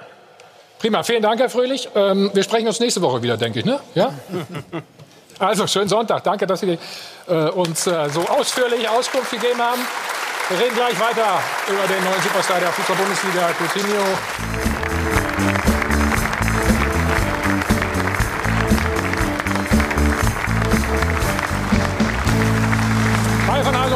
live aus dem Hilton Hotel am Münchner Flughafen. Check 24 Doppelpass. Jochen, wir wollen noch ein bisschen über Schalke reden. Dein Kapitän, dein Torwart, Alexander Nübel. Wie lange ist er noch auf Schalke? Ja, ich hoffe noch äh, viele, viele Jahre. Äh, du hoffst, ja. Das ja, ja. Ich, äh, ich gebe die Hoffnung nicht auf. Und wie realistisch ist das Ganze? kann ich nicht sagen. Äh, ich glaube, wir tun alles dafür, um ihm ein Umfeld zu geben, in dem er sich wohlfühlt, in dem er sieht, dass sich was entwickelt, dass es vorangeht. Mhm. Äh, am Ende wird es, wird es seine Entscheidung sein. Äh, wir sind in einem guten Austausch. Ja. Ähm, und ich habe schon gesagt, es gibt auch von unserer Seite aus. Also guter Austausch, ist, was heißt das? Dass wir gut miteinander kommunizieren. Aha. Und äh, es gibt auch kein Ultimatum. Und ich habe schon mal gesagt, für mich wäre es auch. Worüber kommuniziert ihr? über alles Mögliche. Und ähm, für mich wäre es auch okay, wenn er seinen Vertrag im Mai verlängert. Äh, ein toller Torwart, ein toller Typ. Darf ich mal fragen, was er für ein Typ ist? Ist er eher so der Wunsch, also schätzen Sie es so ein, dass er eher sagt, so, Mensch, mir tun zwei, drei Jahre auf Schalke noch gut? Oder ist er auch jemand, der dieses äh, Gen in sich trägt? Next Step, ich will raus, ich will beim nächsten Verein quasi beweisen. So, wie, wie würden Sie das? Ich weiß nicht, ob es der nächste Verein sein muss. Es ist auf jeden Fall ein sehr ambitionierter Junge mit, mit großen Zielen, total bodenständig, total fokussiert. Und ich habe ihn jetzt auch als Kapitän im Mannschaftsrat kennengelernt, äh, der ganz klar seine Meinung artikuliert. Und äh, ist ein toller Junge. Glauben Sie, dass das einen Ausschlag haben könnte, dass er jetzt auch schon äh, auf, in sehr jungen Jahren zur Kapitänsbinde auf Schalke gekommen ist? Also wir haben uns ein bisschen gewundert darüber, ne? Ja. Hoffen Sie das? Ja, Im positiven Sinne hoffe ich es natürlich, äh, aber das war jetzt nicht der Beweggrund. Ähm, David Wagner hat es ja begründet und äh, nein, das ist, ist ein richtig guter Junge und ich hoffe, dass er noch viele Jahre auf Schalke spielen wird. Wie hat das begründet? Können wir jetzt noch mal, haben wir, habt ihr die Szene nicht da oder die, die Pressekonferenz? Ja, er wollte, er wollte einen, einen Spieler äh, als Kapitän haben, der unumstritten ist, der mit, mit Leistung voranmarschiert. Er wollte natürlich ein Stück weit auch was aufbrechen, Strukturen aufbrechen äh, nach der schwierigen Saison letztes Jahr. Und äh, das waren die Gründe, warum er sich für, für Alexander Nübel entschieden hat. Kann man alles nachvollziehen. Ich glaube natürlich, aber es ist auch ein Stück weit ein Signal nochmal, dass man ihm zeigen Genau. will, welche Wertschätzung er im Verein genießt. Ich wünsche Schalke, dass der bleibt. Das ist vielleicht wirklich, man vergleicht ihn mal mit Neuer. Das ist so ein, so ein, so ein Typus und an dem kann aus dem Verein dann wieder wachsen. Ich glaube, die Chancen, was man so hört. Ist er wirklich schon so weit? Ja? Der ist im Entstehen. Ich meine, Um was? Um Neuer Mit 22? abzuholen? Nein, Das wird doch die Frage. Also wenn Ja, es die Bayern denn wären, also ein, einen schlimmeren Fehler kann, kann so ein Junge doch gar nicht machen. Also wenn er jetzt zu, zu Bayern hingeht und, und Es gibt was ja nicht nur die Bayern, von der, aus dem, aus dem, vom Platz fegt, das, das, das schaue ich mir Es an. gibt ja nicht nur die Bayern. Also ich sage jetzt mal, ich schätze mal einfach ins Blaue, dass die Wahrscheinlichkeit, dass er bleibt, 20 Prozent vielleicht ist. Weil es gibt neben Bayern, was für ihn vielleicht erstmal Bank oder Backup für Neuer bedeuten würde, ja auch ihren Ex-Verein Leipzig, die sich äh, um ihn äh, bemühen. Da ist äh, Krösche, der ihn aus Paderborn noch kennt. Also äh, das wäre vielleicht der bessere nächste Schritt, wenn man meint, man muss Schalke äh, verlassen. Ne? Und ich glaube, es ist immer riskant, einen jungen Spieler zum Kapitän zu machen und gerade einen Torwart. Und man hört auch aus der Mannschaft, dass der ein oder andere das vielleicht nicht ganz so cool jetzt erstmal fand. Aber ich finde auch richtig, damit ein Signal zu setzen, neues Schalke. Da müsste Schalke an anderen Stellen auch noch arbeiten und vielleicht sich von Ich dieser habe Dennis gerade so ein bisschen grummeln, äh, Folklore, grummeln ja. Der hat gehört, Kopf geschüttelt ne? sogar. Der hat Ja, nicht genau. nur, gegrummelt. Warum? Ja, ich habe Alex ja kennenlernen ihn, dürfen vor äh, zwei Jahren. Da habe ich nicht annähernd ähm, daran denken können, dass er, dass er in zwei Jahren, also heute, so weit äh, wäre, wie er jetzt ist. Ähm, er ist ein super bodenständiger Typ, ähm, super klar auch im Kopf, so habe ich ihn kennengelernt. Und das allein, ohne jetzt Hintergründe äh, zu kennen, diese These 80-20 da würde ich jetzt sofort widerlegen. Äh, so Aber wie ich hat- ihn, warum so hat wie ich ihn kennengelernt habe. wenn- wenn das so ist? Ähm, natürlich weißt- sind da im Hintergrund auch immer andere äh, mal, Menschen, die da mit, einfach, äh, mit involviert sind. Aber ihn als Typ, ich glaube schon, dass er klar und deutlich einschätzen kann, was er auf Schalke hat, dass er noch jung ist, dass er sehr viel Zeit hat und dass ihm äh, ähm, zwei, drei äh, Jahre auf Schalke noch gut tun würden. Also so, so klar schätze ich ihn ein und deshalb denke ich, die Chancen sind wesentlich größer als 80-20. Ja, ich, ich würde Schalke wünschen, die- man muss die Genese auch sehen. Ne? Schalke hätte ihn ja schon längst äh, an die Kette nehmen können, wenn man da nicht äh, unter ihrem Vorgänger vielleicht die eine oder andere Sache verschlafen hat und der Vertrag sich plötzlich dann irgendwie aufgelöst hat, letztendlich, weil er zu viele Spiele dann unter äh, den Vorgängern schon gemacht hat. Ähm, ich würde Schalke Sprich mal nicht so kryptisch, bitte. Das wäre Ihr das ist Wunschszenario ja- das gewesen, ist- oder? das Dass ist Sie ihn jetzt schon bekannt. für die nächsten drei, vier Jahre unter Vertrag Klar. gehabt hätten. so. Natürlich. Und willst du ja mit jedem jungen, guten Spieler haben, äh, dass du den möglichst lange äh, unter Vertrag hast. Das ist doch logisch. Er ist jetzt natürlich in der Phase, wo er einfach überlegt. Er hat noch einen Vertrag, er hat ein bisschen Zeit. Es gibt Anfragen von Bayern, von Leipzig, auch von anderen europäischen Vereinen. Und er will natürlich einfach schauen, wie sich das auch auf Schalke entwickelt. Deswegen Genau. wird er sich, denke ich, noch äh, Spielen die Zeit- international? Ja. Wahrscheinlich eher nicht. Am Äh, Ende ist also auch jetzt immer ein ehrlich, Manager das im ist auch- Hintergrund, der die verschiedenen Optionen gegeneinander abwiegt, vielleicht auch noch versucht, hier und da ein bisschen was zu optimieren. Also ich glaube, dass es eher daran hängt, als an seiner Person. Ja, Würde jetzt ich im Sommer äh, könnte er auf jeden Fall ein gutes Handgeld kassieren, weil er ablösefrei ist. ne? Das, äh, das spielt da, glaube ich, viel rein. Aber diese Wertschätzung mit dieser Binde, viel mehr konnten sie ja nicht machen, außer eben ein gutes Vertragsangebot zu offerieren und der Trainer dokumentiert, so wichtig ist der Bursche für uns. Ja, und so wichtig Das sind wir auch, so stark sind wir auch als Schalke. Ne? Ich glaube, das äh, kann natürlich auch noch ein Beweggrund sein, dass du in dieser Saison auch eben zeigst, dass von dem Ganzen, was geredet wurde, jetzt mit Neuanfang, das hast du auf Schalke sehr häufig gehört in den letzten Jahren. Ne? Jetzt äh, müssen natürlich die Herren, die da in Verantwortung sind, eben auch zeigen, dass sie das vielleicht noch ein bisschen kräftiger unterstreichen als äh, ja, all die Heidels äh, äh, zuvor. So, und das kann dann natürlich auch noch mal einen Ausschlag geben, wenn du jetzt wirklich ne, äh, als Fünfter, Sechster am Ende einlaufen solltest, was ja in meinen Augen schon ambitioniert wäre. Ich weiß gar nicht, ehrlich gesagt, wie Ihre Zielsetzung so konkret ist. Haben Sie die formuliert? Muss das unbedingt... Lass ihn erstmal lass ihn erst was zu, zu ja? Alex Nübel noch sagen und dann ja. kannst du ihn fragen, wohin. Ja, das schwingt ja vielleicht sogar... Nein, das ist, ich finde es total legitim von Alexander Nübel, dass er... Äh, sitzt er bei dir auf dem Haar? Dass er... Dass er nach der schwierigen Saison, aus der wir herausgegangen sind, in der er sich jetzt ins Tor gekämpft hat, dass er sagt, okay, ich will mir das mal, das mal anschauen, welche Entwicklung findet hier statt, in welche Richtung marschiert der Club. Weil es ist ja, brauchen wir nicht drum rumreden, das ist eine weitreichende Entscheidung, die er zu treffen hat. Und äh, bei allem, bei allem Respekt und bei aller ja. Wertschätzung für den Jungen, also ein Welttorhüter ist er noch nicht.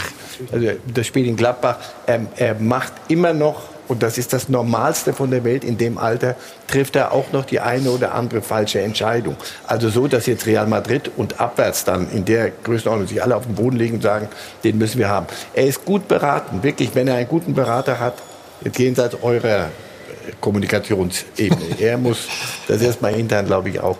Er wäre super beraten, wenn er sich klar macht, pass auf, ich muss noch einen ganzen Schritt machen, um die Ansprüche zu stellen, das, was ich hier habe, ist zum Entwickeln. Hm. Und die Wertschätzung und das Vertrauen, das er hat, das ist ja wichtig. Es ja. ist ja nicht so, dass er macht einen Fehler und dann heißt hm, hm, hm, hm, sondern du bist es. Das ist ein, ein, ein, ein, eine Basis, auf der sich so ein Junge wirklich zu, in Richtung Neuer entwickeln kann. Und wir sprechen von Schalke 04 ne? so als Entwicklungsverein. Ja, also das ist schon sehr hoch. Sehr hoch. Sehr hohes, höchstes Regal für sowas. Ich würde es ihm von Herzen wünschen, weil der Junge hat das. Aber deswegen lasst, lasst uns doch dem Junge die Zeit geben, anstatt Wochenende für Wochenende zu fragen, wie sieht es jetzt aus, weil irgendwann langweilt es ja auch. Äh, geben wir ihm die Zeit. Der Junge ist total klar, der ist reflektiert. Ja, aber nächste Woche bist du ja nicht hier, da können wir dich ja nicht fragen. Ja, aber irgendwo im Stadion vielleicht wieder. Ähm, deswegen oder ihn. Äh, das macht keinen Sinn. Wir geben ihm ja. die Zeit, er soll sich die Zeit auch nehmen. Und äh, dann wird am Ende eine Entscheidung bei rumkommen, die alle zu respektieren haben und äh, gut ist. Ja. Interessante Aussage, wir warten auch bis Mai, ne, haben Sie gesagt. Also insofern, das ist ja, echt schon. Ja, und was, wenn nicht, wird, die, wird, wird, in Schalke doch weiter Fußball gespielt werden, wenn er gehen sollte, oder nicht? Ja, überlegen wir noch. Aber gut. Dann. Aber die Wahrheit, ist so, auch, die Wahrheit ist auch, dass Sie natürlich liebend gerne morgen Anruf von seiner Beraterseite äh, annehmen würden, der dann sagt, ist doch logisch. weißt du was, das war gestern ein guter Auftritt, wir bleiben. Ne? Klar. Kommunizierst du mit dem Berater denn auch gut? Nicht nur mit ihm selbst? Ja. Ja? Sehr gut. Ja. Also, ganz hinten seid ihr sehr gut aufgestellt. Was ist denn ganz vorne? Ja, muss man sagen, wir hatten natürlich ein Stück weit auch Verletzungspech. Marc Uth hat sich äh, die Sehne abgerissen. Ähm, ich glaube im Pokalspiel gegen Werder Bremen im April. Äh, er kommt jetzt langsam zurück, Er hat gestern seinen ersten Einsatz in der U23 wieder gehabt. Er geht uns natürlich extrem ab. Äh, Ahmed Kutucu hat es sehr gut gemacht, als er reinkam. Äh, Guido Burgstall ist an Mentalität, Einstellung nicht zu überbieten. Ähm, ja, sicherlich wird uns auch ein Stürmer mehr noch gut zu Gesicht stehen. Und dann müssen wir mal gucken, äh, ob wir noch was holen können und, und wenn ja, dann wen. Einer, einer ist nicht mehr da und äh, der hat gestern für seinen neuen Verein ja, und die Rede ist von Brelembolo, kommen wir auch gleich drauf zu sprechen. Vorher haben wir aber eine kurze Bilanz, die wir zeigen wollen, was eben die Schalker betrifft. Und da muss man sagen, das sieht nicht ganz so rosig aus, diese Zahlen. Also kein Tor bislang erzielt in dieser Bundesliga-Saison. Gut, es sind erst zwei Spieltage gespielt. Allerdings eben die einzige Mannschaft, die aktuell noch torlos ist. Dann neun sieglose Heimspiele in Folge. Das ist Vereinsrekord, war vorher schon Vereinsrekord. Der wurde jetzt also ein bisschen ausgebaut. Uns gegen kein anderes Team wartet eben Schalke so lange schon auf einen Sieg. 18 Spiele, um genau zu sein. Übrigens Felix Magath, der letzte Trainer, der die Bayern eben ordentlich ärgern konnte. Das war im Dezember 2010 der Fall. Also, aber es besteht eben Hoffnung, dass da jetzt auch mehr kommt. Eben das Live-Voting, das läuft unter sport1.de. Da fragen wir eben nach Platz 14 vergangene Saison, wird es diese Saison besser für Schalke? Und 64 Prozent von Ihnen sagen ja. Also es besteht definitiv Hoffnung. Die Neuzugänge haben wir gerade auch schon angesprochen. Die wollen wir uns jetzt auch noch mal ein bisschen genauer anschauen. Also diese drei Herren haben wir hier mal zusammengefasst. Also Kabak, Rahman und natürlich auch Kenny, der allerdings äh, nur in Anführungsstrichen ausgeliehen momentan. Und Herr Schneider hat es ja auch gerade schon gesagt, also es muss sich definitiv noch etwas tun. Also vorne im Sturm und das sagen auch definitiv die Schalker Fans, muss man dazu sagen. Es wird wild diskutiert, wenn man sich die letzte Saison ansieht, daraufhin einen Stürmer abgibt und keinen neuen für diese Position holt, dann kann ich das wirklich in keinster Weise nachvollziehen. Nicht meine Meinung, sondern eben die eines Users. Was war mit Embolo? Wolltest du nicht mehr? Nein, wollte er nicht mehr. Prel hatte äh, drei unglaublich schwierige Jahre auf Schalke mit zwei ganz, ganz äh, bösen Verletzungen. Verletzungen. Äh, und er wollte ein Stück weit einen Neuanfang. Er kam auf uns zu, äh, dass er den Verein gerne äh, verlassen möchte, um was Neues äh, zu beginnen. Und äh, ja, dann haben wir uns mit Borussia Mönchengladbach geeinigt und äh, wollten ihm diesen, diesen Schritt auch ermöglichen. Weil es ist ein liebenswerter Junge, den man jeden Tag in den Arm nehmen möchte, der so viel Pech hatte, und äh, der jetzt hoffentlich in neuer Umgebung dann auch wieder aufblüht und an das anknüpft, was man sich eigentlich damals versprochen hat, als er vom FC Basel kam. Hm. Wirtschaftlich war das aber nicht so ein dolles nee, das Ding, ist ja ne? das, was man ich vorhin schon sagte. Also 20 Millionen, für 20 ja. Millionen eingekauft, jetzt für 10 abgegeben? Verlustgeschäfte, ja, damit muss er wirtschaften. Ja, aber das Frage ist natürlich, äh, das ist jetzt eine ganz einfache Mathematik. Ja. Äh, die ist jetzt auch okay.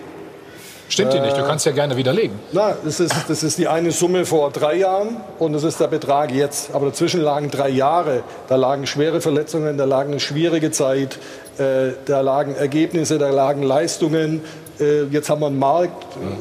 Wer fragt nach dem Jungen nach? Also jetzt einfach sagen, hier 20, da 10 kann man machen, ein bisschen einfach. Ja, das Problem auf Schalke ist halt, dass sie keinen Spieler veräußern können, der mehr einbringt, als er gekostet hat. Das ist ihre, ihre aktuelle Problematik. Was mich mal interessieren würde, sind Sie eigentlich, als Sie geholt wurden, wirklich mit den klaren wirtschaftlichen Zahlen versorgt worden oder haben Sie jetzt erst in den letzten Wochen, Monaten gemerkt, ach, das ist vielleicht doch ein bisschen anders, als mir da erzählt wurde? Nein, äh, da wurden schon die Karten auf den Tisch gelegt. Sie wussten das alle? Ja, klar, sonst okay. hätte ich ja... Ja, Hütchenspielerei gibt es ja überall Nein, mal so ein bisschen. Gottes ne? Willen. Also dafür sind jetzt auch die Protagonisten nicht bekannt, dass die jetzt hier Hütchenspielerei betreiben, sondern da wurden die Karten klar offen auf den Tisch gelegt und natürlich habe ich, hab ich um die Situation gewusst und um die Schwere der Aufgabe und äh, ich weiß noch, als ich mich in Leipzig verabschiedet habe von Ralf Rangnick, äh, der schon zweimal Trainer auf Schalke war, der hat mir schon einiges mit auf den Weg gegeben. Und, äh, was hat er dir denn gesagt? Viel Glück ja, oder was? Nee, auch.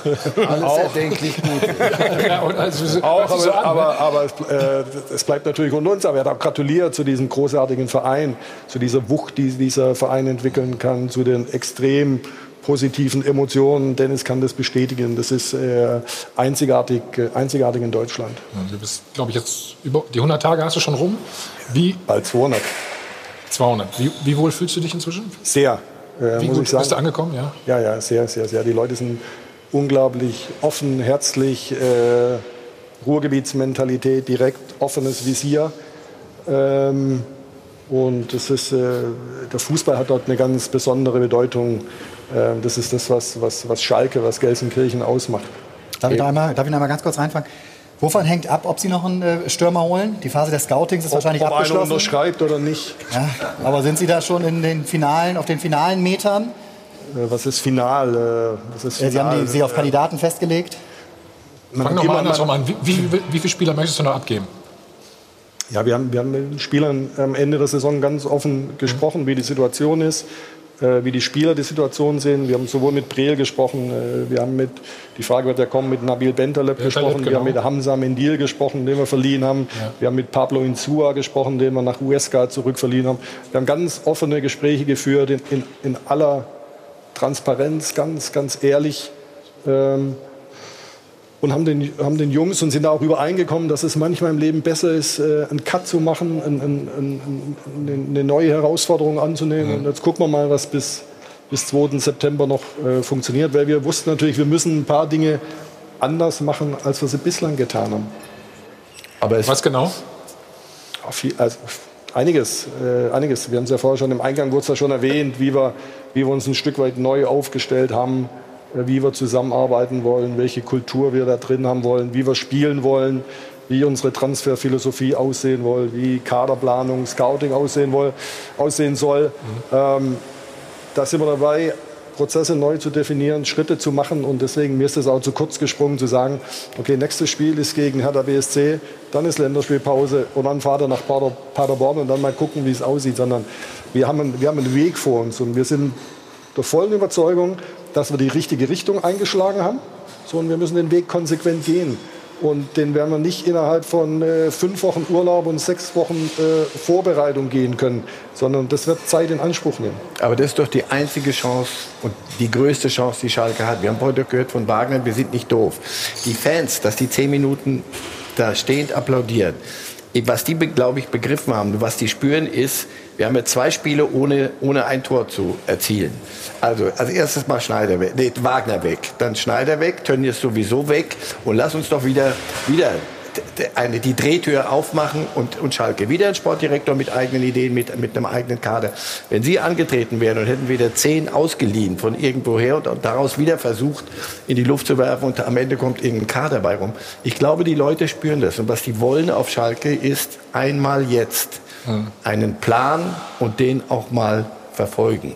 Und das wird dauern. Du kannst nicht das alles was, was nicht funktioniert von heute auf morgen. Und der Blick zurück und immer wieder, der war es und der war es, der war es, hilft niemandem auf Schalke. Niemandem. Du hast Tönnies angesprochen. Wie ist der Plan?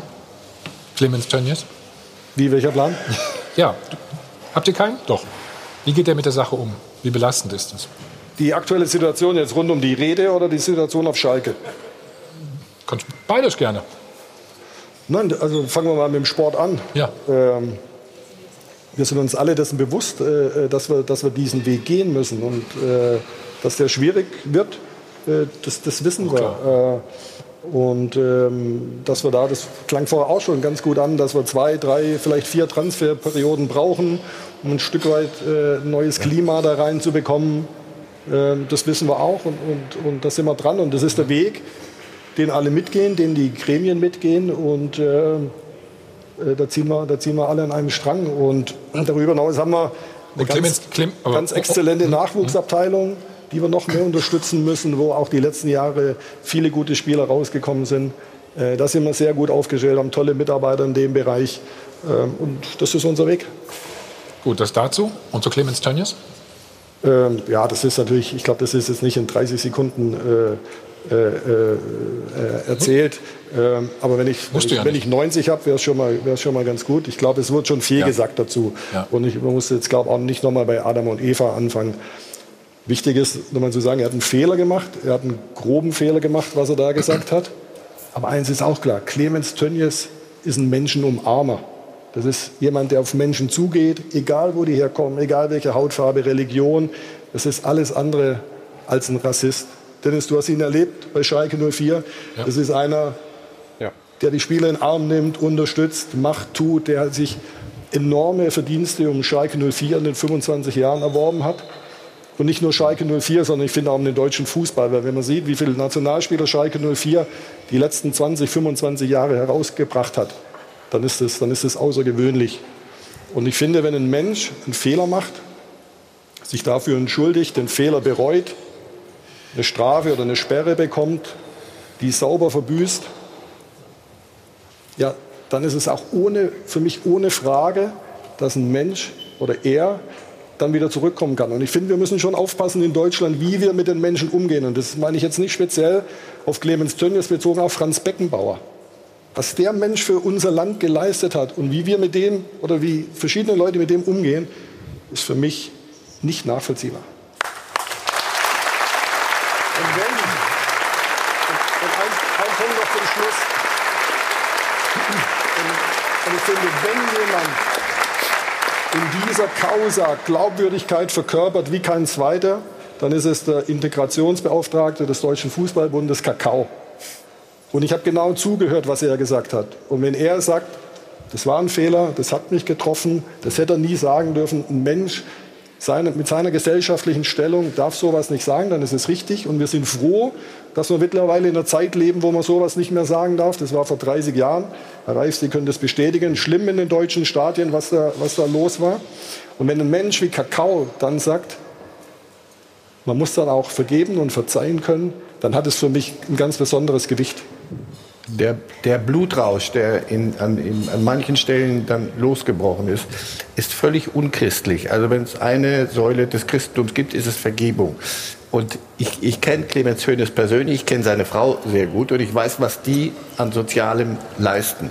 Dieser Satz war der falsche Zeitpunkt, das, das falsche Gelände, Deutschland in diesen Zeiten. Das war der falsche Satz. Das war der Unmöglich, falsche Satz. diesen Satz zu sagen. Völlig nicht akzeptabel. Aber was vorhin, vorhin hörte ich schon wieder rassistische Äußerungen.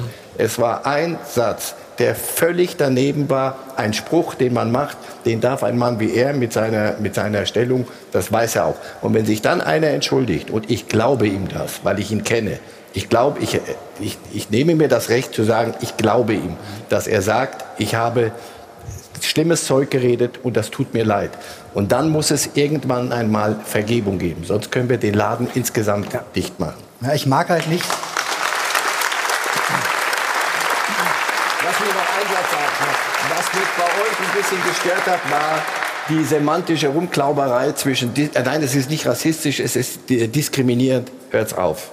Ja. Strich drunter, hört's auf. Lass Dennis es ist doch auch mal völlig wurscht, wie das im Detail bewertet wird. Mhm. Es ist unmöglich. Dafür gibt es nur eine Möglichkeit. Es tut mir leid.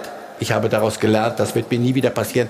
Und glaubt mir, ich denke so nicht. Ich bin kein Rassist. Er war ja auch noch Kolonialist jetzt, wenn ich das alles mhm. zusammennehme, was da kam, absurd. Lass, ja. lass Dennis kurz was sagen, bitte. Wie ist deine Nein, es wurde eigentlich alles äh, gesagt zu dem Thema. Ich glaube auch, dass äh, wenn man ihn wirklich kennt, dann relativiert das auch noch mal ein bisschen, weil Clemens ist, äh, Tennis ist, glaube ich, sehr äh, lautstarker, macht oftmals Sprüche hier noch. Das relativiert ein bisschen. Natürlich darf man das in so einer Position nicht sagen, aber wenn sich so ein Mann dann hinstellt und sagt, okay, ich habe Mist gebaut, dann sollte man verzeihen, definitiv. Und ich finde, man sollte halt auch aufhören, das dann immer wieder groß zu machen, auf ihn einzuschlagen, weil am Ende geht es um Menschlichkeit. Äh, wir hatten mal vor etlichen Jahren einen Fall, wo wir das dann angepriesen haben und gesagt haben, wir brauchen mehr Menschlichkeit im Fußball, in der Gesellschaft. Und das vergisst man dann mit der Zeit. Ich glaube, wir hatten einen ähnlichen Fall mit Ovo Moyela äh, und ähm, äh, seinem Kollegen bei der Moderation eines Spiels von Dortmund, wo man dann auch das komplett ausgeschlachtet hat, obwohl derjenige sich entschuldigt hat. Also wir müssen einfach aufpassen. Ähm, überziehen wir, wir, da? Überziehen wir, glaubst du? Ich finde schon. Ein bisschen ja. Natürlich, vor allen Dingen, wenn die, wenn, wenn die Menschen das einsehen und sich entschuldigen, dann glaube ich schon, dass man es einfach mal gut sein lassen sollte. Also ich finde nicht, dass man einfach einen Haken hintermachen sollte, sozusagen. So, und ich sehe auch nicht, dass da jetzt, weil ich das von Ihnen im anderen Interview mal gelesen oder gehört hatte, äh, dass man jetzt aufpassen müsse, keine Hetzjagd zu veranstalten. Ich fand das Verhalten der Schalker-Fans äh, sensationell und, und richtig gut. Und äh, wenn ich in meiner Satzung habe oder in meinen äh, Leitlinien habe, äh, dem Rassismus in jeder Form die rote Karte zu zeigen, äh, dann muss es auch eine Diskussion geben, wenn das Vereinsoberhaupt äh, eine rassistische Aussage tätigt. So, äh, die hat es gegeben. Äh, ich fand, es war deutlich zu wenig. Ich hätte in der Kommunikation schon wissen müssen, wenn ich damit rausgehe, dass dann noch ein Echo kommt. In meinen Augen äh, muss das mit, zumindest mit einer Aktion. Und wenn es nur die Aussage ist, die Marcel Reif gerade getätigt hat, die gab es nämlich so nicht von Clemens Tönnies, dann hätte ich ihm das vielleicht auch in irgendeiner Form abgenommen.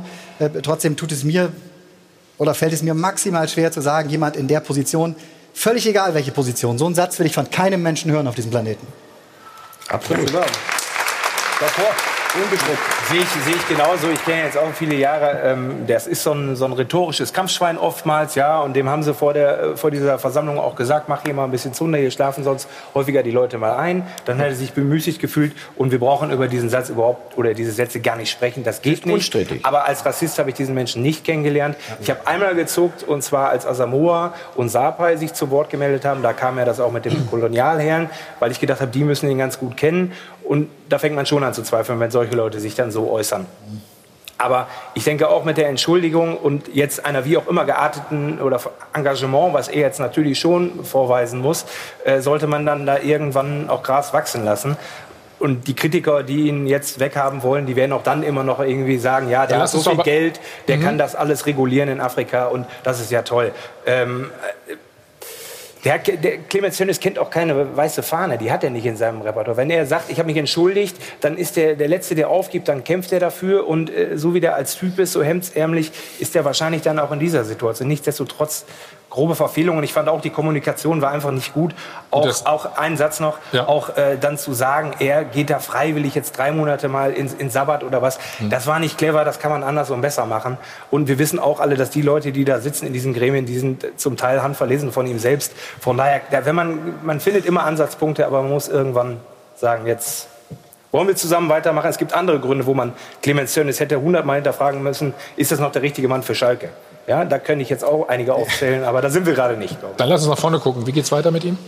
Na gut, äh, Clemens ist jetzt, äh, hat diese dreimonatige Auszeit. Das ist so, ne? Genau. Das ist so. Ähm, die tut ihm extrem weh.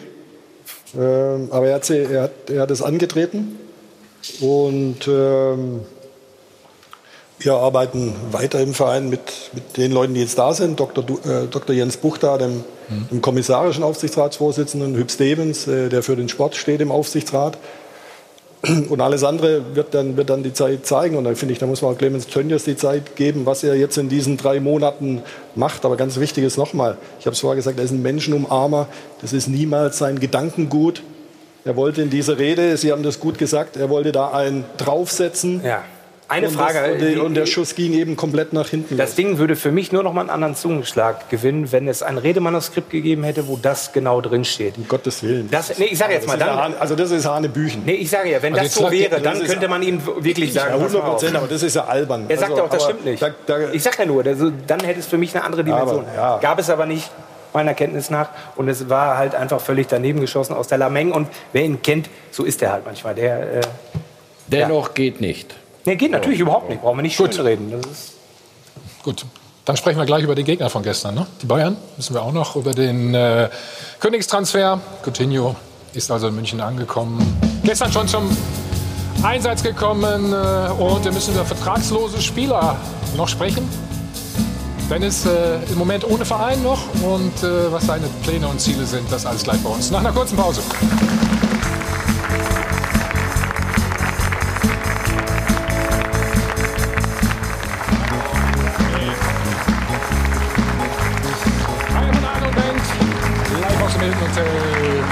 Flughafen, der Check 24 Doppelpass.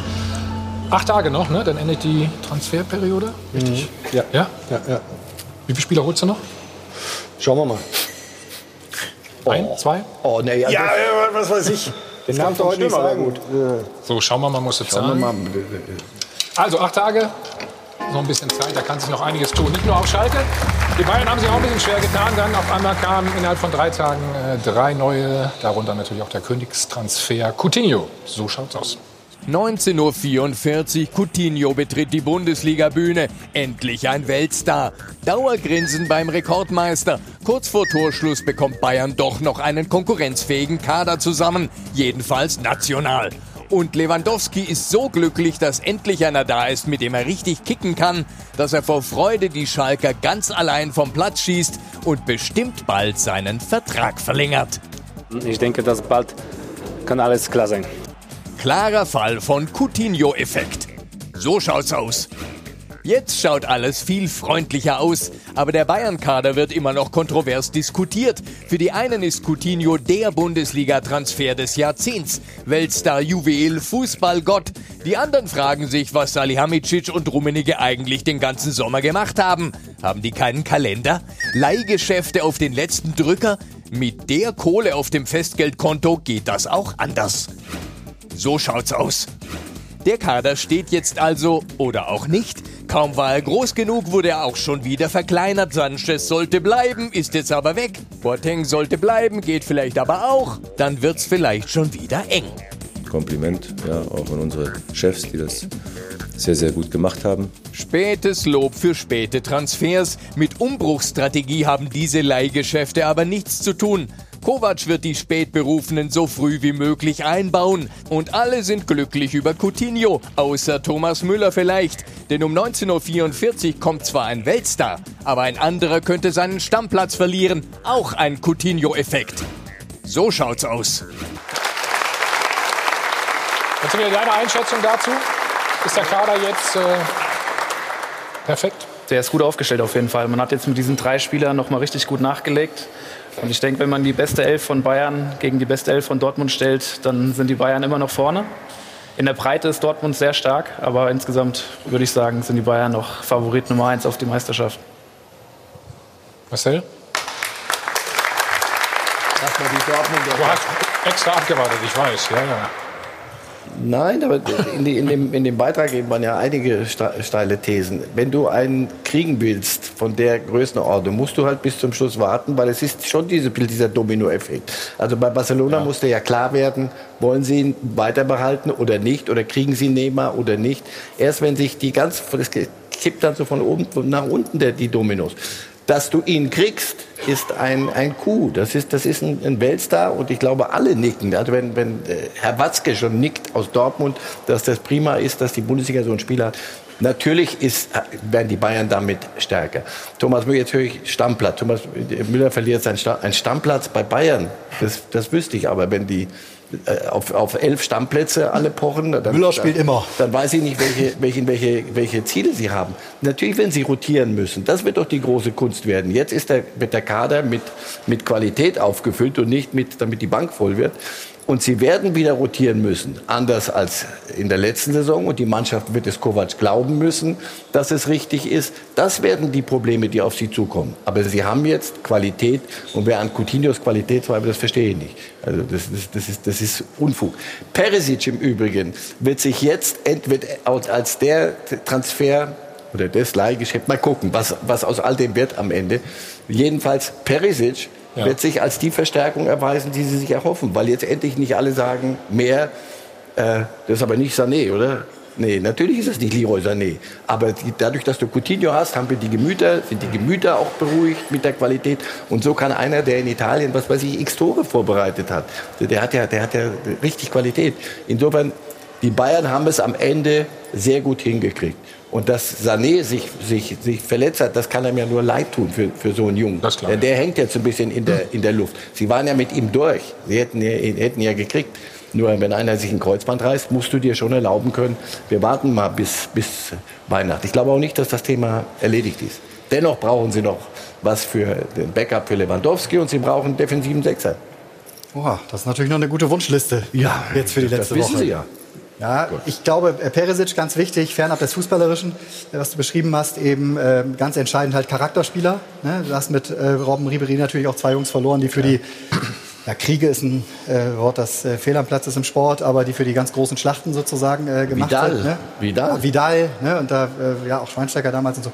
Also Ne, da ist, glaube ich, schon so einer im Kader auch ganz wichtig. Auf der anderen Seite natürlich bringt er auch immer so ein bisschen Dynamitpotenzial dann eben mit. Und das wird die große Aufgabe für Kovac neben dem äh, Fußballerischen und dem, dem Plan, den er eben auf dem Platz zaubern muss, äh, das Management in der Kabine und auf der Bank dann eben hinzukriegen. Ne? Wenn ein Thomas Müller das versteht, dass er auch eine immense Bedeutung ab der 60. Minute haben kann, so wie die Dortmunders ja eben zum Beispiel jetzt äh, in Köln vorgemacht haben, ne? wo ein Brand zum wichtigsten Spieler wird, auch wenn er nur 30 Minuten auf dem Platz ist, wenn, wenn Sie das äh, verstehen und wenn er das kommuniziert bekommt, äh, dann sind das die stärksten Bayern in meinen Augen. Aber dann gehst du ja davon aus, dass er weichen muss, ne? wenn ich das gerade richtig verstanden habe. Ne? Dass er auf jeden Fall einer ist, der auch weniger Spielanteile bekommt in Zukunft. Klar, natürlich, das ist nun mal die Position. Bei gestern, Kader gestern 22, wie viel dürfen auf dem Platz?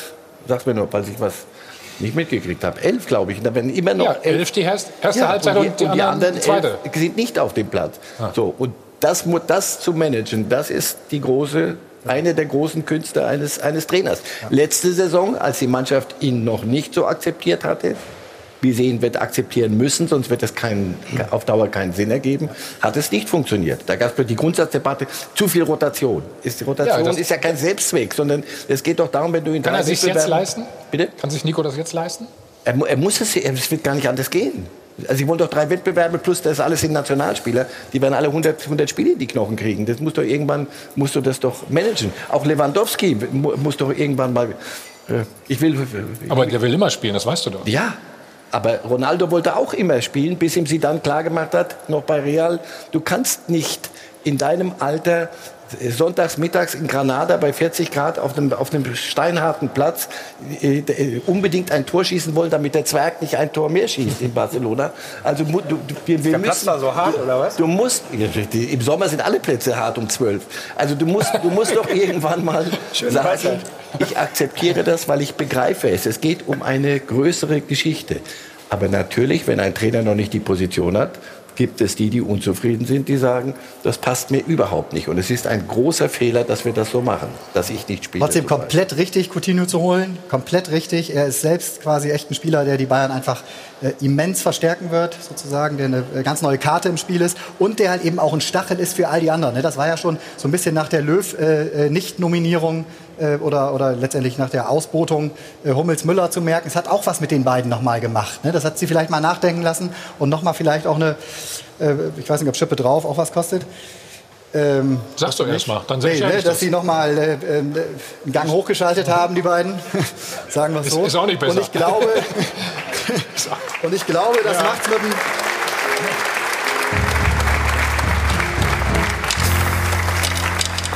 Und ich glaube, dafür sorgt auch ein Coutinho-Transfer, ähm, dass da vorne einfach echt nochmal wieder ein bisschen Bewegung reinkommt und äh, zusätzliche.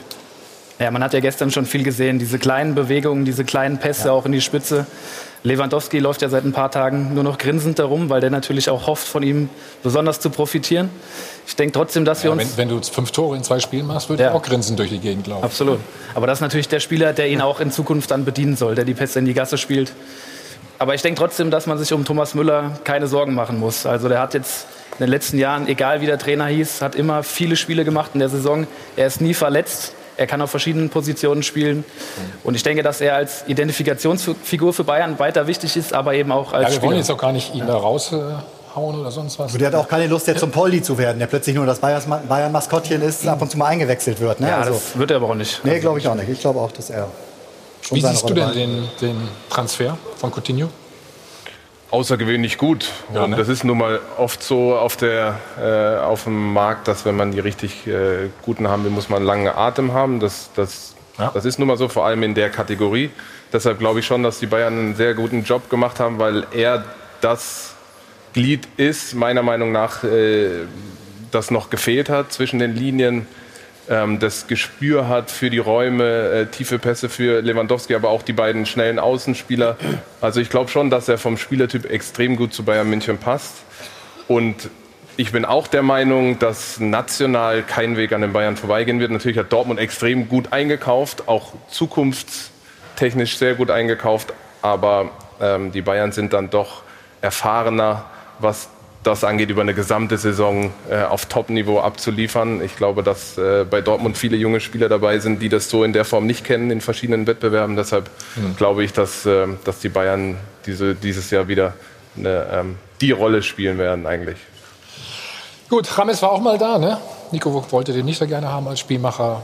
Wir reden gleich Das weiter, wird er wie das sich, mit das wird er sich nicht leisten können mit Coutinho. Irgendjemand nicht zu wollen, das wird nicht, nicht funktionieren. Marcel, das wollen wir nach einem Spot besprechen, okay? So, weiter geht's. Marcel. Der Vergleich ist, ist völlig, Der hinkt, ne? dann, völlig daneben. Rames ist, ist erstens noch ein bisschen an, völlig anderer Spieler als, Ja. als, als Coutinho. Und zweitens, das war eine Negativspirale. Die haben sich in der Sackgasse manövriert. Ich habe irgendwo mal gesagt, die, die, er hat nicht das gebracht, was er kann. Äh, Deswegen hat ihn Kovac nicht spielen lassen, aber er hat nicht das gebracht, was er kann, weil Kovac ihn hat nicht spielen lassen. Also insofern, es passte irgendwann mal nicht mehr Aber die Leistung reicht eben dazu, um dass er gestern bei Real in der Startelf stand. aber das ist doch so. Du, an einem Platz funktioniert Embolo. Das ist doch ein wunderbarer Kicker. Ich kenne ihn aus Basel. Du musst ihn doch, wenn es da nicht mehr weitergeht, das hilft doch niemandem. Ihm nicht und dem Club noch weniger. Und in der Kabine gibt's gibt's nur äh, zusätzliches äh, Konfliktpotenzial, das kein Mensch braucht. Coutinho, so wie er beschrieben wird, auch in Spanien ist halt auch wohl ein Spieler, der halt auch die entsprechende Betreuung benötigt. Ne? Der muss sich gut fühlen. Und wenn er gerade mal irgendwie nicht so gut performt, Das ist nicht bei dann allen muss man ihn Kreativen so. Ja, es gibt, es Also gibt, das wollte ich auch fragen. Ja, Das aber ist- es das ist, ist er soll normal, bei ihm ne? ja etwas äh, Weißt du, wie es bei Ihnen? Bei mir ist es so. soll, soll bei Bei ihm aber nicht. etwas ausgeprägter sein, sage ich mal. Ähm, aber natürlich, jeder wird gerne in den Arm genommen. Aber wenn Bayern auch das berücksichtigt und so, dann äh, sollte Aber das funktionieren. Das ist ja genau die Herausforderung für Kovac auch. Ja. Ich meine, im Fall James hat es nicht perfekt funktioniert. Der muss jetzt äh, Coutinho das Vertrauen geben, muss ihm auch die Freiheiten geben. Und er muss letztlich zeigen, dass er mit diesen Weltstars auch umgehen kann. Weil die wird's, wenn er lange Trainer des FC Bayern noch bleiben will, wird es diese Stars immer geben. Und da denke ich, muss er sich auch noch ein bisschen weiterentwickeln. Also, jetzt schauen wir noch mal ähm, auf den Kader des FC Bayern. Ja, da, da hat sich etwas geändert beim FC Bayern in diesem Sommer. Das steht definitiv fest. Gucken wir uns auch gleich nochmal an, wer da genau gekommen ist und wie viel er gekostet hat. Allerdings vorher wollen wir das Live-Voting auf sport1.de erstmal auflösen. Wir hatten ja gefragt, wird es diese Saison besser laufen für Schalke als eben in der vergangenen? Und da sieht es eigentlich ganz gut aus. 62 Prozent sagen ja, 38 Prozent sagen nein. Also ganz große Überzeugtheit herrscht da noch nicht. Wir äh, haben aber nicht das nächste Voting also auch schon in den Startlöchern. Klicken Sie sich rein, da können Sie mal wieder abstimmen. Hier die andere Frage dreht sich natürlich dann auch um den um die Bayern. Sind die Bayern-Transfers gelungen, ja oder nein? Machen Sie Ihr Häkchen und dann schauen wir uns die Herren doch noch mal an, die eben zum FC Bayern gekommen sind. Hier sehen wir sie, Coutinho, Pavard, Hernandez, Perisic und Jan Fiete Ab nicht zu vergessen. Insgesamt kosteten diese fünf Herren 131,5 Millionen Euro. Und man muss allerdings sagen, auch in dieser Saison, in dieser Transferperiode bislang 719 Millionen Euro wurden ausgegeben von den Bundesligisten. Eine Wahnsinnszahl, insbesondere wenn man weiß, dass es noch eine Woche ja, fleißig eingekauft werden darf. Und letzten Sommer die Zahl nur 486 Millionen waren. Nur natürlich in Anführungsstrichen ist auch eine Wahnsinnssumme, die da genannt wurde. Also so sieht es da aktuell aus. Im Netz wird auch wild diskutiert, insbesondere eben auch über Robert Lewandowski. Also sind viele der Meinung von Marcel Reif, dass eben ein Backup her muss. Zum Beispiel auch Heiko. Das gestrige Spiel zeigt sehr gut, wie es um Bayern München steht. Die Abhängigkeit von Lewandowski ist nicht zu übersehen. Bin gespannt, was die Zukunft so mit sich bringt. Und ein anderer User schreibt, Lewandowski knackt die 30 Tore schon in der Hinrunde. Fünf hat er ja schon. Jochen, du hast sofort äh, nachgerechnet, ne? 10 Millionen haben wir noch unterschlagen gerade, ne? Ihm ist es aufgefallen. äh, Michael Cousins hat gefehlt. Ne? Wer den kennt, der weiß, er sitzt jetzt zu Hause und oh, die haben mich vergessen. Ist die Abhängigkeit von Robert Lewandowski zu groß? Ja, klar. Und, und es kann keine zwei Meinungen geben. Nochmal, wir reden über Bayern. Wir reden über eine, eine Saison, die sehr Lang lang, ist. die länger ist als für alle anderen, Ja. weil äh, alles Nationalspiele, Länderspiele plus was alles zusammenkommt. Du kannst dich nur mit einem Mittelstürmer in, in Dinge. Die fünf Tore ist ja super, aber die sind ja auch Teil eines Mannschaftsspiels. Äh, Spiels. Natürlich. Für die Liga reicht er, aber ich glaube, die wollen ins Champions League-Finale. und dafür muss ja nur eine Kleinigkeit passieren, dann musst du dann Backup haben. Ja. Ich finde schon die Idee, mit Mandzukic den zurückzuholen als Backup, das hatte schon Charme. Aber es Ich glaube auch noch nicht, dass das ganz vom Tisch ist. Begreift der vor allem, dass er Backup ist, ne? Das ist Ich glaube, das Nicht so gerne. er. Ich glaube, ja. aber ich glaube, dass er weiß, dass bei Turin, wenn sich da nicht äh, grundlegend etwas ändert, und es wird sich nicht ändern. Sari ist ein, ein sturer Hund. Also ich glaube nicht, dass da, er, er weiß, dass dort die Reise eigentlich zu Ende ist. Und jetzt, wenn nicht ein Angebot kommt, wo er noch mal oder wenn er aber Lust hat, dann ist, ist das eine, eine, eine prima, wäre das eine prima Lösung. Absolut. Ich denke auch, dass bei Lewandowski da irgendwie ein Umdenken an, eingesetzt hat mittlerweile. Der will vor allem die Champions League noch mal gewinnen. Und ich denke, dass der, wenn er sich mal in der Bundesliga ab und zu mal auf die Bank setzt und du hast einen Mandzukic, der dann mal spielen könnte, das würde schon Sinn ergeben. Du Doch, das wird er Stürmer. machen, glaubt es mir. Er wird es machen. Sonst, er, ist, er, du, du, er ist ein anderer Spieler geworden, Lewandowski. Er hat sich in vielem... Woran machst du das denn fest? Zum Beispiel, wie die Seine Mannschaft Aussagen mit ihm er Tore feiert, zum Beispiel. Daran mache ich es fest, habe ich hier Ach so. schon mal gesagt.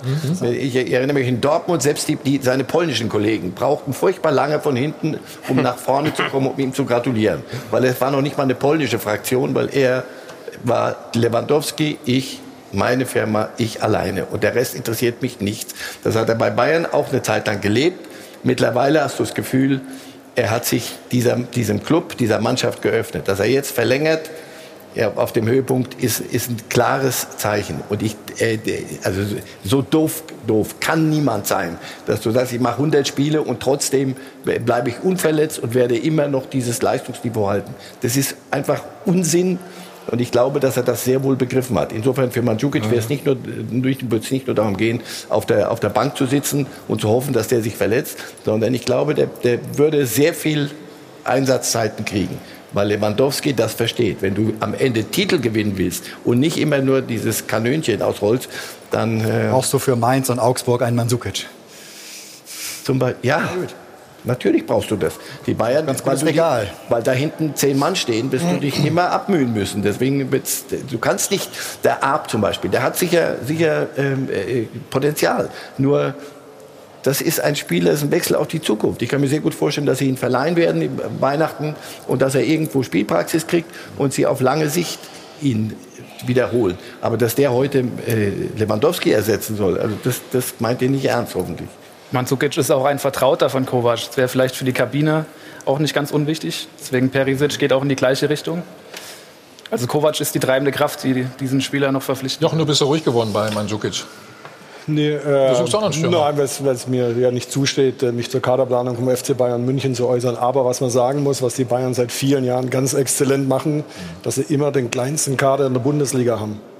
Wenn man mal anguckt, am Saisonende Anzahl eingesetzter Spieler, die haben einfach die wenigsten Spieler, aber Top-Qualität, weil es eben wichtig ist, diese Persönlichkeiten dann auch zu managen. Mhm. Und das machen sie extrem gut. Und dann sagen die, okay, wir warten, bis wir Coutinho bekommen, ehe wir zwei 1C-Lösungen holen.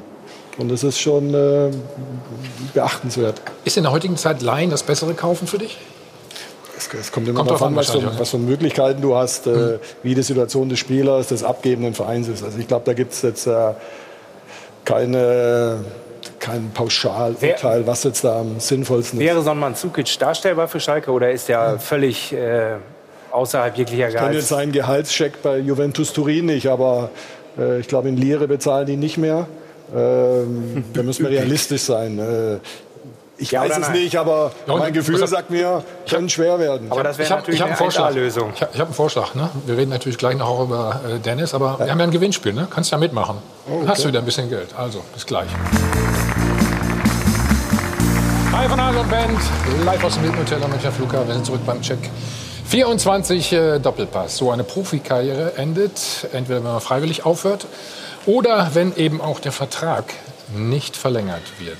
Dennis sucht gerade einen neuen Club. Das kann man Fug und Recht behaupten und er ist ein prominenter Gesellschaft.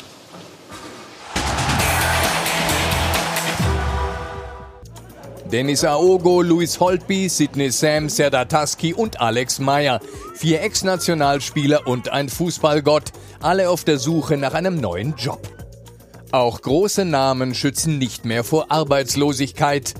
Dennis Aogo kennt die Situation. 2017 läuft sein Vertrag auf Schalke aus, ohne dass sofort ein anderer Club auf der Matte steht. Er landet schließlich beim VfB, macht 44 Bundesligaspiele, steigt ab und ist jetzt wieder raus mit 32.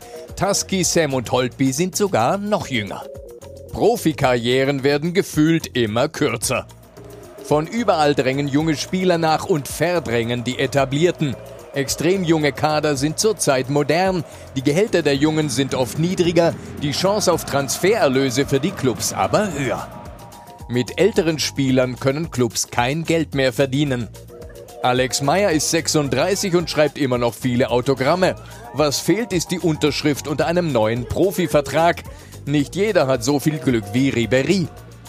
Aogo, vor 15 Jahren einer der jüngsten Profis, will unbedingt weitermachen. Das bedeutet, selber fit halten und zwar auf eigene Kosten, leben wie ein Profi nur ohne Profigehalt und bereit sein beim nächsten, vielleicht letzten Vertrag Abstriche zu machen. Denn großer Name hin oder her, der Markt für ältere Spieler wird immer härter. Ist das auch dein Eindruck, Dennis? Ähm, ja, ich finde schon, dass der Beitrag eigentlich ähm, das ganze Thema äh, gut, beschreibt. Gut, gut beschreibt. Ähm, zumindest aus der Spielerperspektive hat man schon das Gefühl, dass es schwieriger wird.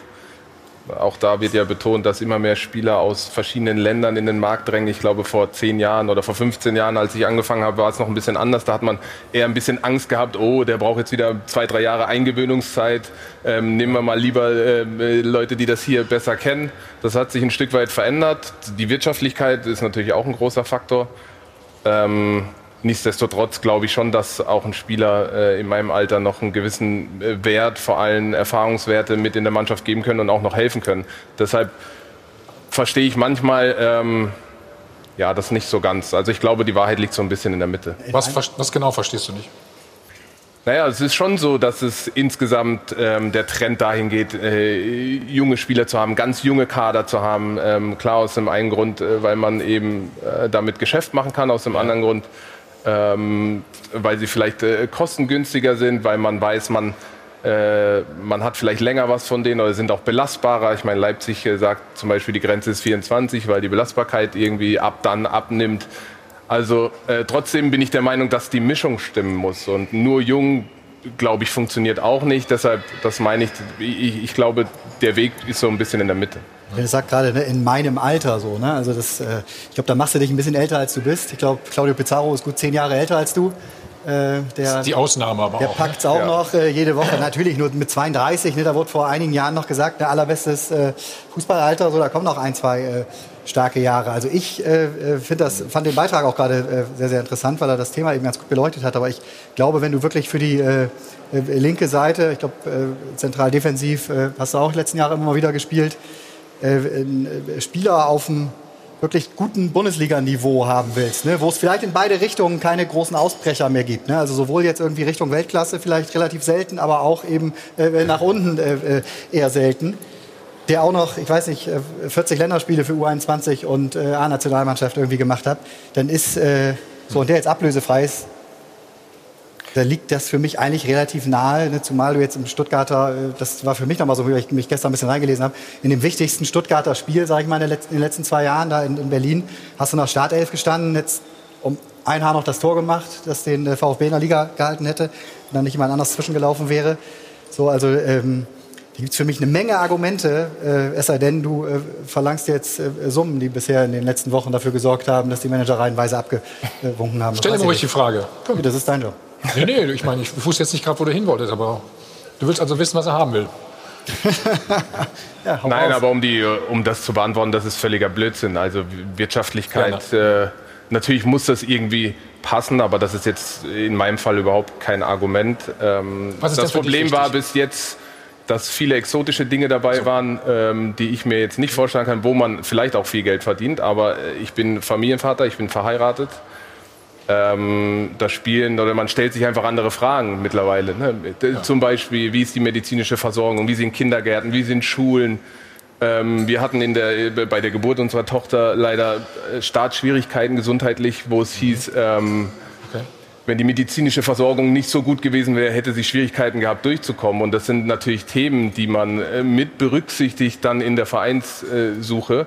Und da war eben Stand jetzt ähm, noch nichts dabei, was gepasst hätte. Ähm, aber ich bin weit davon entfernt zu sagen, ich, äh, ich äh, unter 5 Millionen im Jahr mache ich gar nichts. Oder ich will nur erste Liga spielen. Im Gegenteil, ich bin eigentlich hungrig, ich habe Bock, ich bin fit. Wie man gesehen hat, äh, bedarf das viel Eigeninitiative und Eigenmotivation, jeden Tag ähm, sich ans Limit zu pushen, weil man weiß, wenn man gebraucht wird, muss man sofort da sein. Ähm, das hat mir auch nochmal gezeigt, die letzten sechs bis acht Wochen, dass mein Hunger eigentlich genauso groß ist wie, wie früher, weil sonst würde ich das gar nicht durchstehen.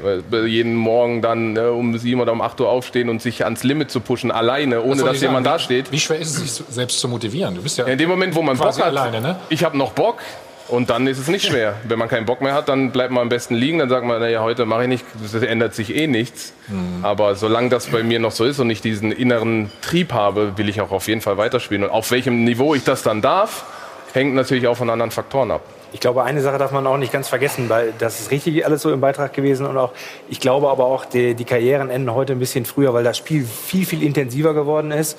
Ja, es wird, es wird viel, physisch viel mehr verlangt und, äh, und deswegen halten das einige Körper körperlich vielleicht auch gar nicht durch. Es gibt viel mehr Spiele äh, permanent. Ähm, und das wird einige, äh, Pizarro eher weniger, Dick vielleicht auch weniger. Äh, aber dafür kennt, kennen Spieler in, äh, mit der Erfahrung auch ein bisschen besser den ja, Körper. Ja, deswegen wechseln Vereine vielleicht früher und sagen, äh, mit 24, 26 ist bei uns Einstellungsstopp. Die müssen jünger sein, weil sie sagen, die kriegen es physisch schon nicht auf die Kette. Ausnahmen gibt es immer. Aber ich glaube, das darf man bei der Thematik auch nicht ganz vergessen. Ja, es wird gepresst wie Teufel. Sie haben, ich meine, Sie haben ja sehr viele Jahre ja, in der Spieler, Kaderplanung auch gearbeitet. Die Spieler sind heute aber auch körperlich besser vorbereitet darauf als noch vor 15, 20 Jahren. Ähm, ich glaube, dass das viel auch damit zu tun hat, dass in den Nachwuchsleistungszentren extrem gut gearbeitet wird und die Jungs heute schon mit zum Teil äh, Timo Werner mit 17, uns Ahmed Kutucu mit 18 Jahren bereit sind, Bundesliga zu spielen wo man früher gesagt hat, mit 19, er soll mal zweite Mannschaft zwei Jahre mhm. spielen. Und dann mit 21, 22 reicht es immer noch, wenn er zu den Profis hochkommt. Und ich glaube, da hat sich. Es geht immer äh, früher los, es wird immer intensiver. Am Ende sind uns körperliche Grenzen gesetzt. Egal wie viel ich trainiere. Der eine verpackt es besser. Also, ich wollte nur sagen, dass es nicht nur so. Aber er sieht jetzt nicht so aus, als er sieht nicht so aus, Grenzen nicht. schon Nein, angekommen wäre. Ich würde sogar sagen, dass ich mit dem, was ich weiß und mit meiner Erfahrung, dass ich heute eigentlich wertvoller bin? Fitter bin als, als vor zehn Jahren. Hätte ich das Wissen und die Erfahrung, die ich heute habe, würde, hätte ich bestimmt meiner Meinung nach einen was anderen Wertegang gehabt. Das größte Defizit, was du selbst festmachst, dass das Tempo langsam flöten geht oder wo ist, sage ich mal, die Schwachstelle? Warum, warum, ja, warum, mehr, warum vielleicht einige Das hat man ja im Beitrag super gesehen. Also es ist ein Faktor aus verschiedenen Dingen. Es ist ein Trend, es ist eine Wirtschaftlichkeit. Ja, aber auch wenn du dich selber hinterfragst, was du zu leisten imstande bist. Ist da irgendwo weniger als vor zwei, drei Jahren, dass du sagst? Ich glaube in der Summe ja. Nicht in der Spitze, also jetzt nicht, nicht dass ich äh, jetzt nicht mehr äh, so leistungsfähig wäre als vor 15 Jahren. Aber vielleicht nicht mehr in der Häufigkeit. Mhm. Das ist das Einzige, was sich, was sich ein Stück weit verändert. Also wenn ich jetzt dreimal in der Woche Klassischer das Niveau, ich glaube, dann, dann spielt das Alter schon eine Rolle, wenn es um Regenerationszeiten geht und was auch immer. Aber jetzt äh, um das, das Leistungsniveau in der Spitze, glaube ich, verändert sich Ich glaube, nicht. was für einen Verein mega wichtig ist, äh, das höre ich auch immer wieder so aus den Gesprächen raus, ist eben, dass natürlich da vorher auch schon gecheckt wird, wen holst du dir da ins Haus. Ne? Das habe ich jetzt bei zwei, drei Namen, die da im Beitrag eben gefallen sind.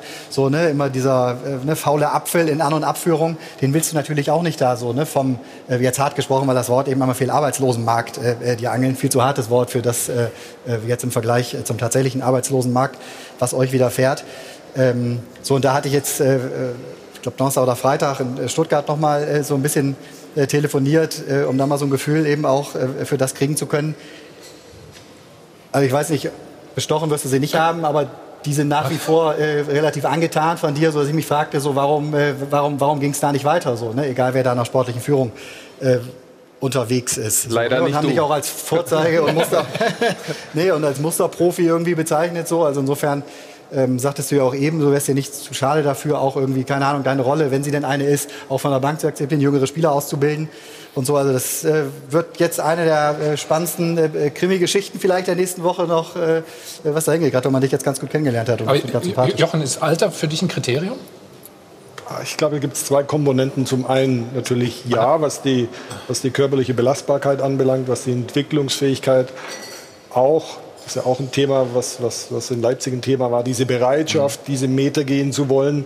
Die Da Art tust du dich, auch. Das muss, also das ist da tust du dich mit dem 18-, 19-Jährigen schwieriger. Also ich kann mich noch erinnern, als Ralf Rangnick Trainer in Stuttgart war.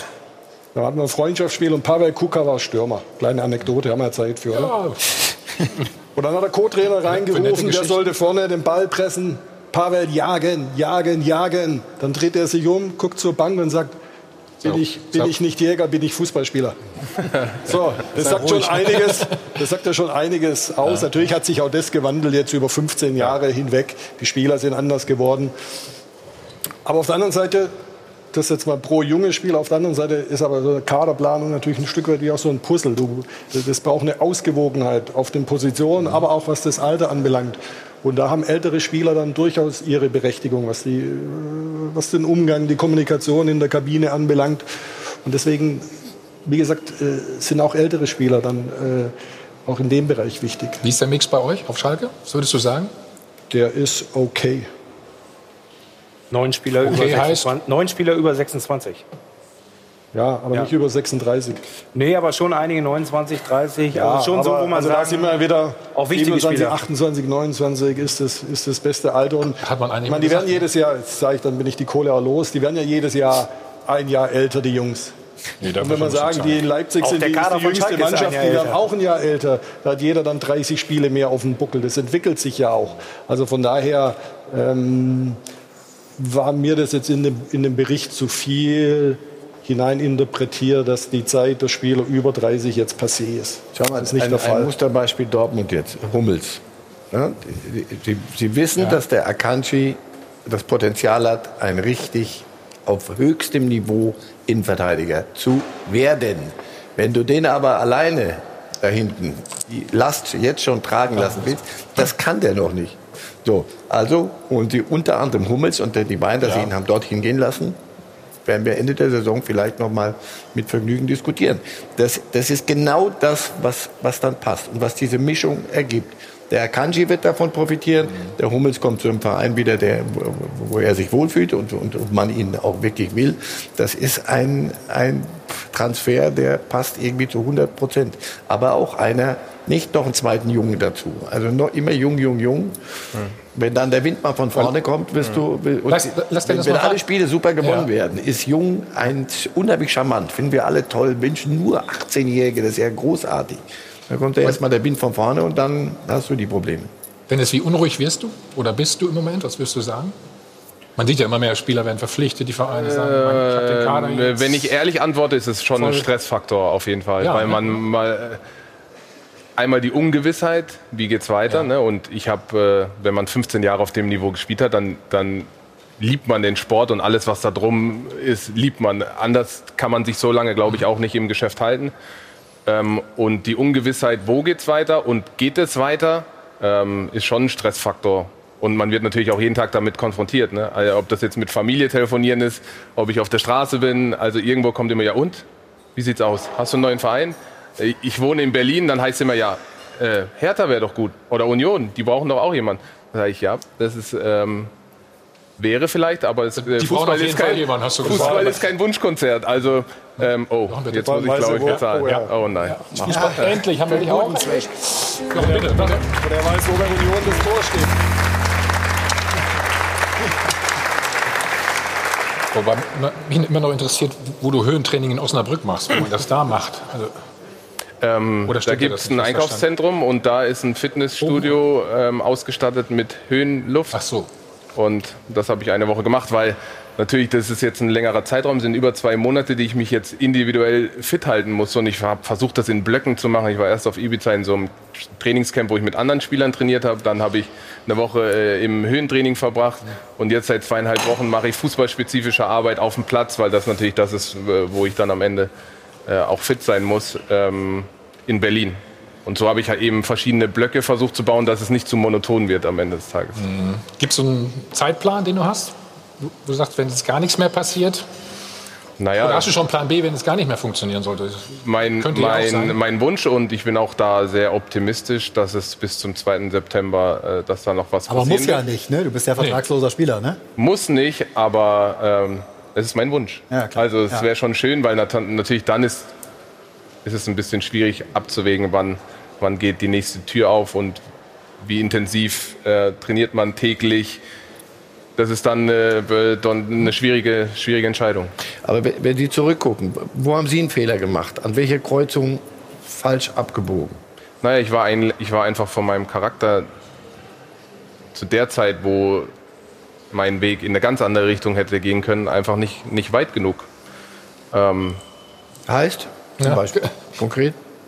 Heißt äh, auch das Thema, wie gehe ich, wie gehe ich mit Stress um? Ich meine, ich bin schon einer derjenigen, die in vielen Vereinen gespielt haben, wo es sehr unruhig war insgesamt. Ich habe fünf Jahre beim HSV gespielt, vier Jahre in Ja. Schalke, ähm, zwei Jahre ähm, in Stuttgart. Das will ich gar nicht. Also diese Vereine, Die muss man sich erst bauen, ja. diese, diese Vereine sind ja große, traditionelle Vereine, die von Emotionen geprägt sind, aber die auch eine gewisse Unruhe mit sich bringen. Und da musst du als Spieler schon extrem stark sein und gefestigt sein von deiner Persönlichkeit, damit du dich in diesen Vereinen auch wirklich zurechtfindest und das alles ausblenden kannst, damit du deinen Weg geradeaus gehst. Und das war für mich natürlich ein Prozess, der, äh, Also der war nicht immer das, einfach. Das möchtest du nicht wieder haben, sozusagen. Definitiv nein, weil ich bin 15 Jahre Profi und ich hatte 21, 22 Trainer. Das kann nicht förderlich sein für die Entwicklung eines jungen Menschen. Das, das geht gar nicht. Und ähm, deshalb bin ich auch ein Stück weit stolz darauf, dass ich fünf Jahre auf dem Niveau ähm, ähm, geschafft habe, mich, mich zu etablieren, weil, weil eben die Gegebenheiten nie optimal waren für meine persönliche Entwicklung. Aber Marcel wollte eigentlich wissen, wo glaubst du, hast du einen Fehler gemacht? Oder was hättest du Fehler, das sind können? Erfahrungswerte. Ich bin gar nicht so, dass ich sage, ich habe einen Fehler gemacht. Ich war einfach von, meinem, von meiner Persönlichkeit noch nicht so weit und habe vielleicht falsche, falsche Prioritäten gesetzt in manchen Lebensphasen, wo ich, wo ich vielleicht gesagt hätte, hätte ich da den Fokus zu 100 Prozent gehabt, hätte ich die Professionalität damals gehabt, die ich heute habe, weil ich weiß, was es mit deinem Körper und mit allem äh, macht, dann wäre mehr drin gewesen insgesamt, definitiv. Hast du dich denn immer gut beraten gefühlt? Ja, und ich bin auch ein sehr eigenständiger Mensch. Also ich, ich, ich, war jetzt nie so abhängig von meinem, äh, von meinem Management. Äh, von daher würde ich schon sagen, dass ich, dass ich da eigentlich gut aufgestellt war. Gut, dann schauen wir gleich noch uns äh, die erste gelbe Karte für einen Erstligatrainer an, gestern in Paderborn. Steffen Baumgart hat sich wahnsinnig aufgeregt, die Mütze geschmissen. Daraufhin gab es dann hier die gelbe Karte, was da genau hintersteckt. Werden wir gleich noch mal besprechen. Dann die, heute Nachmittag das Traumspiel in Wilshofen. Stefan Kumberger steht schon äh, bereit. Wir sehen es. Und nach uns Ruhe Landstein. Der Gastgeberin ist äh, Ruth Hofmann.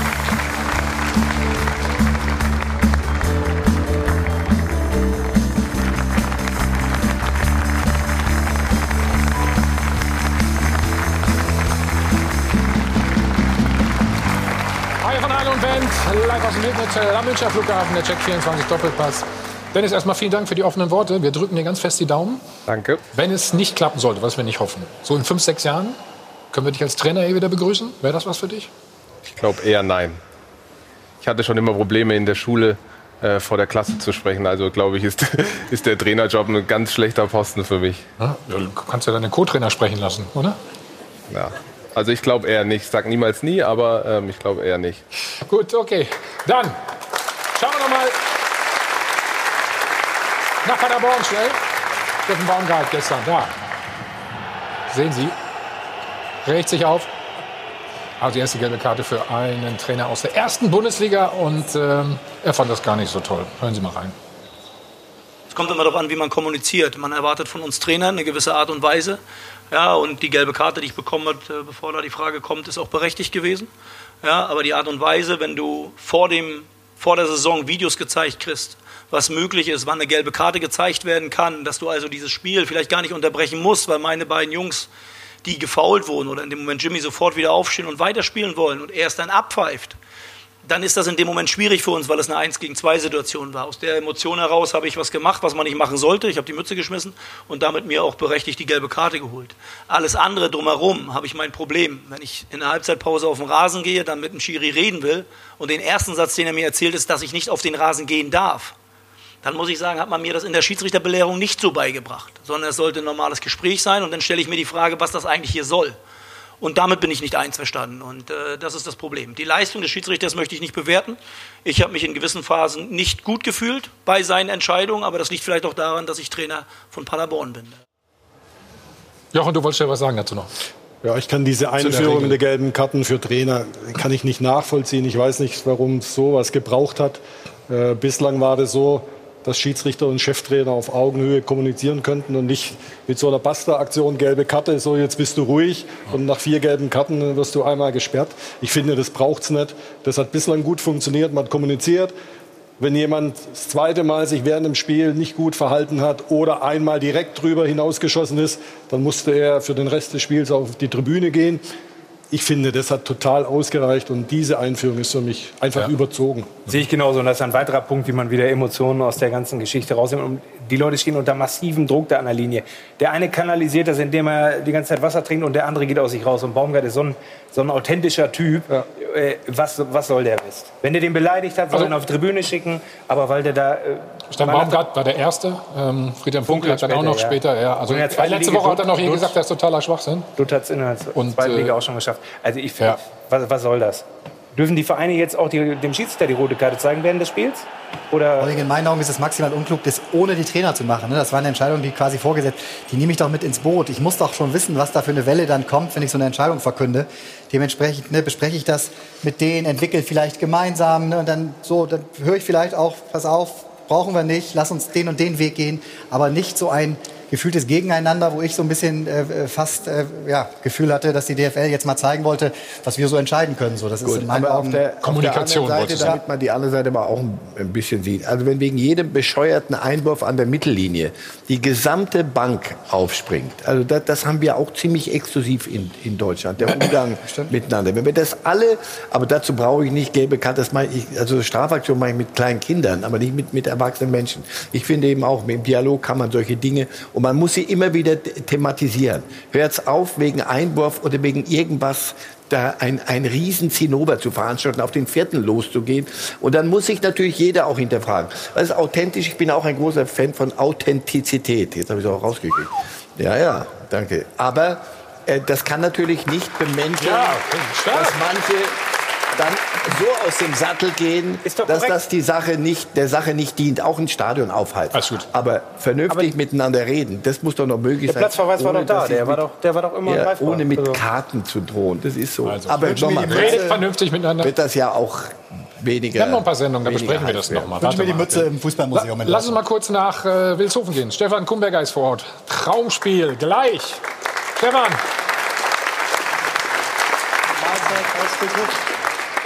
Was erwartet uns?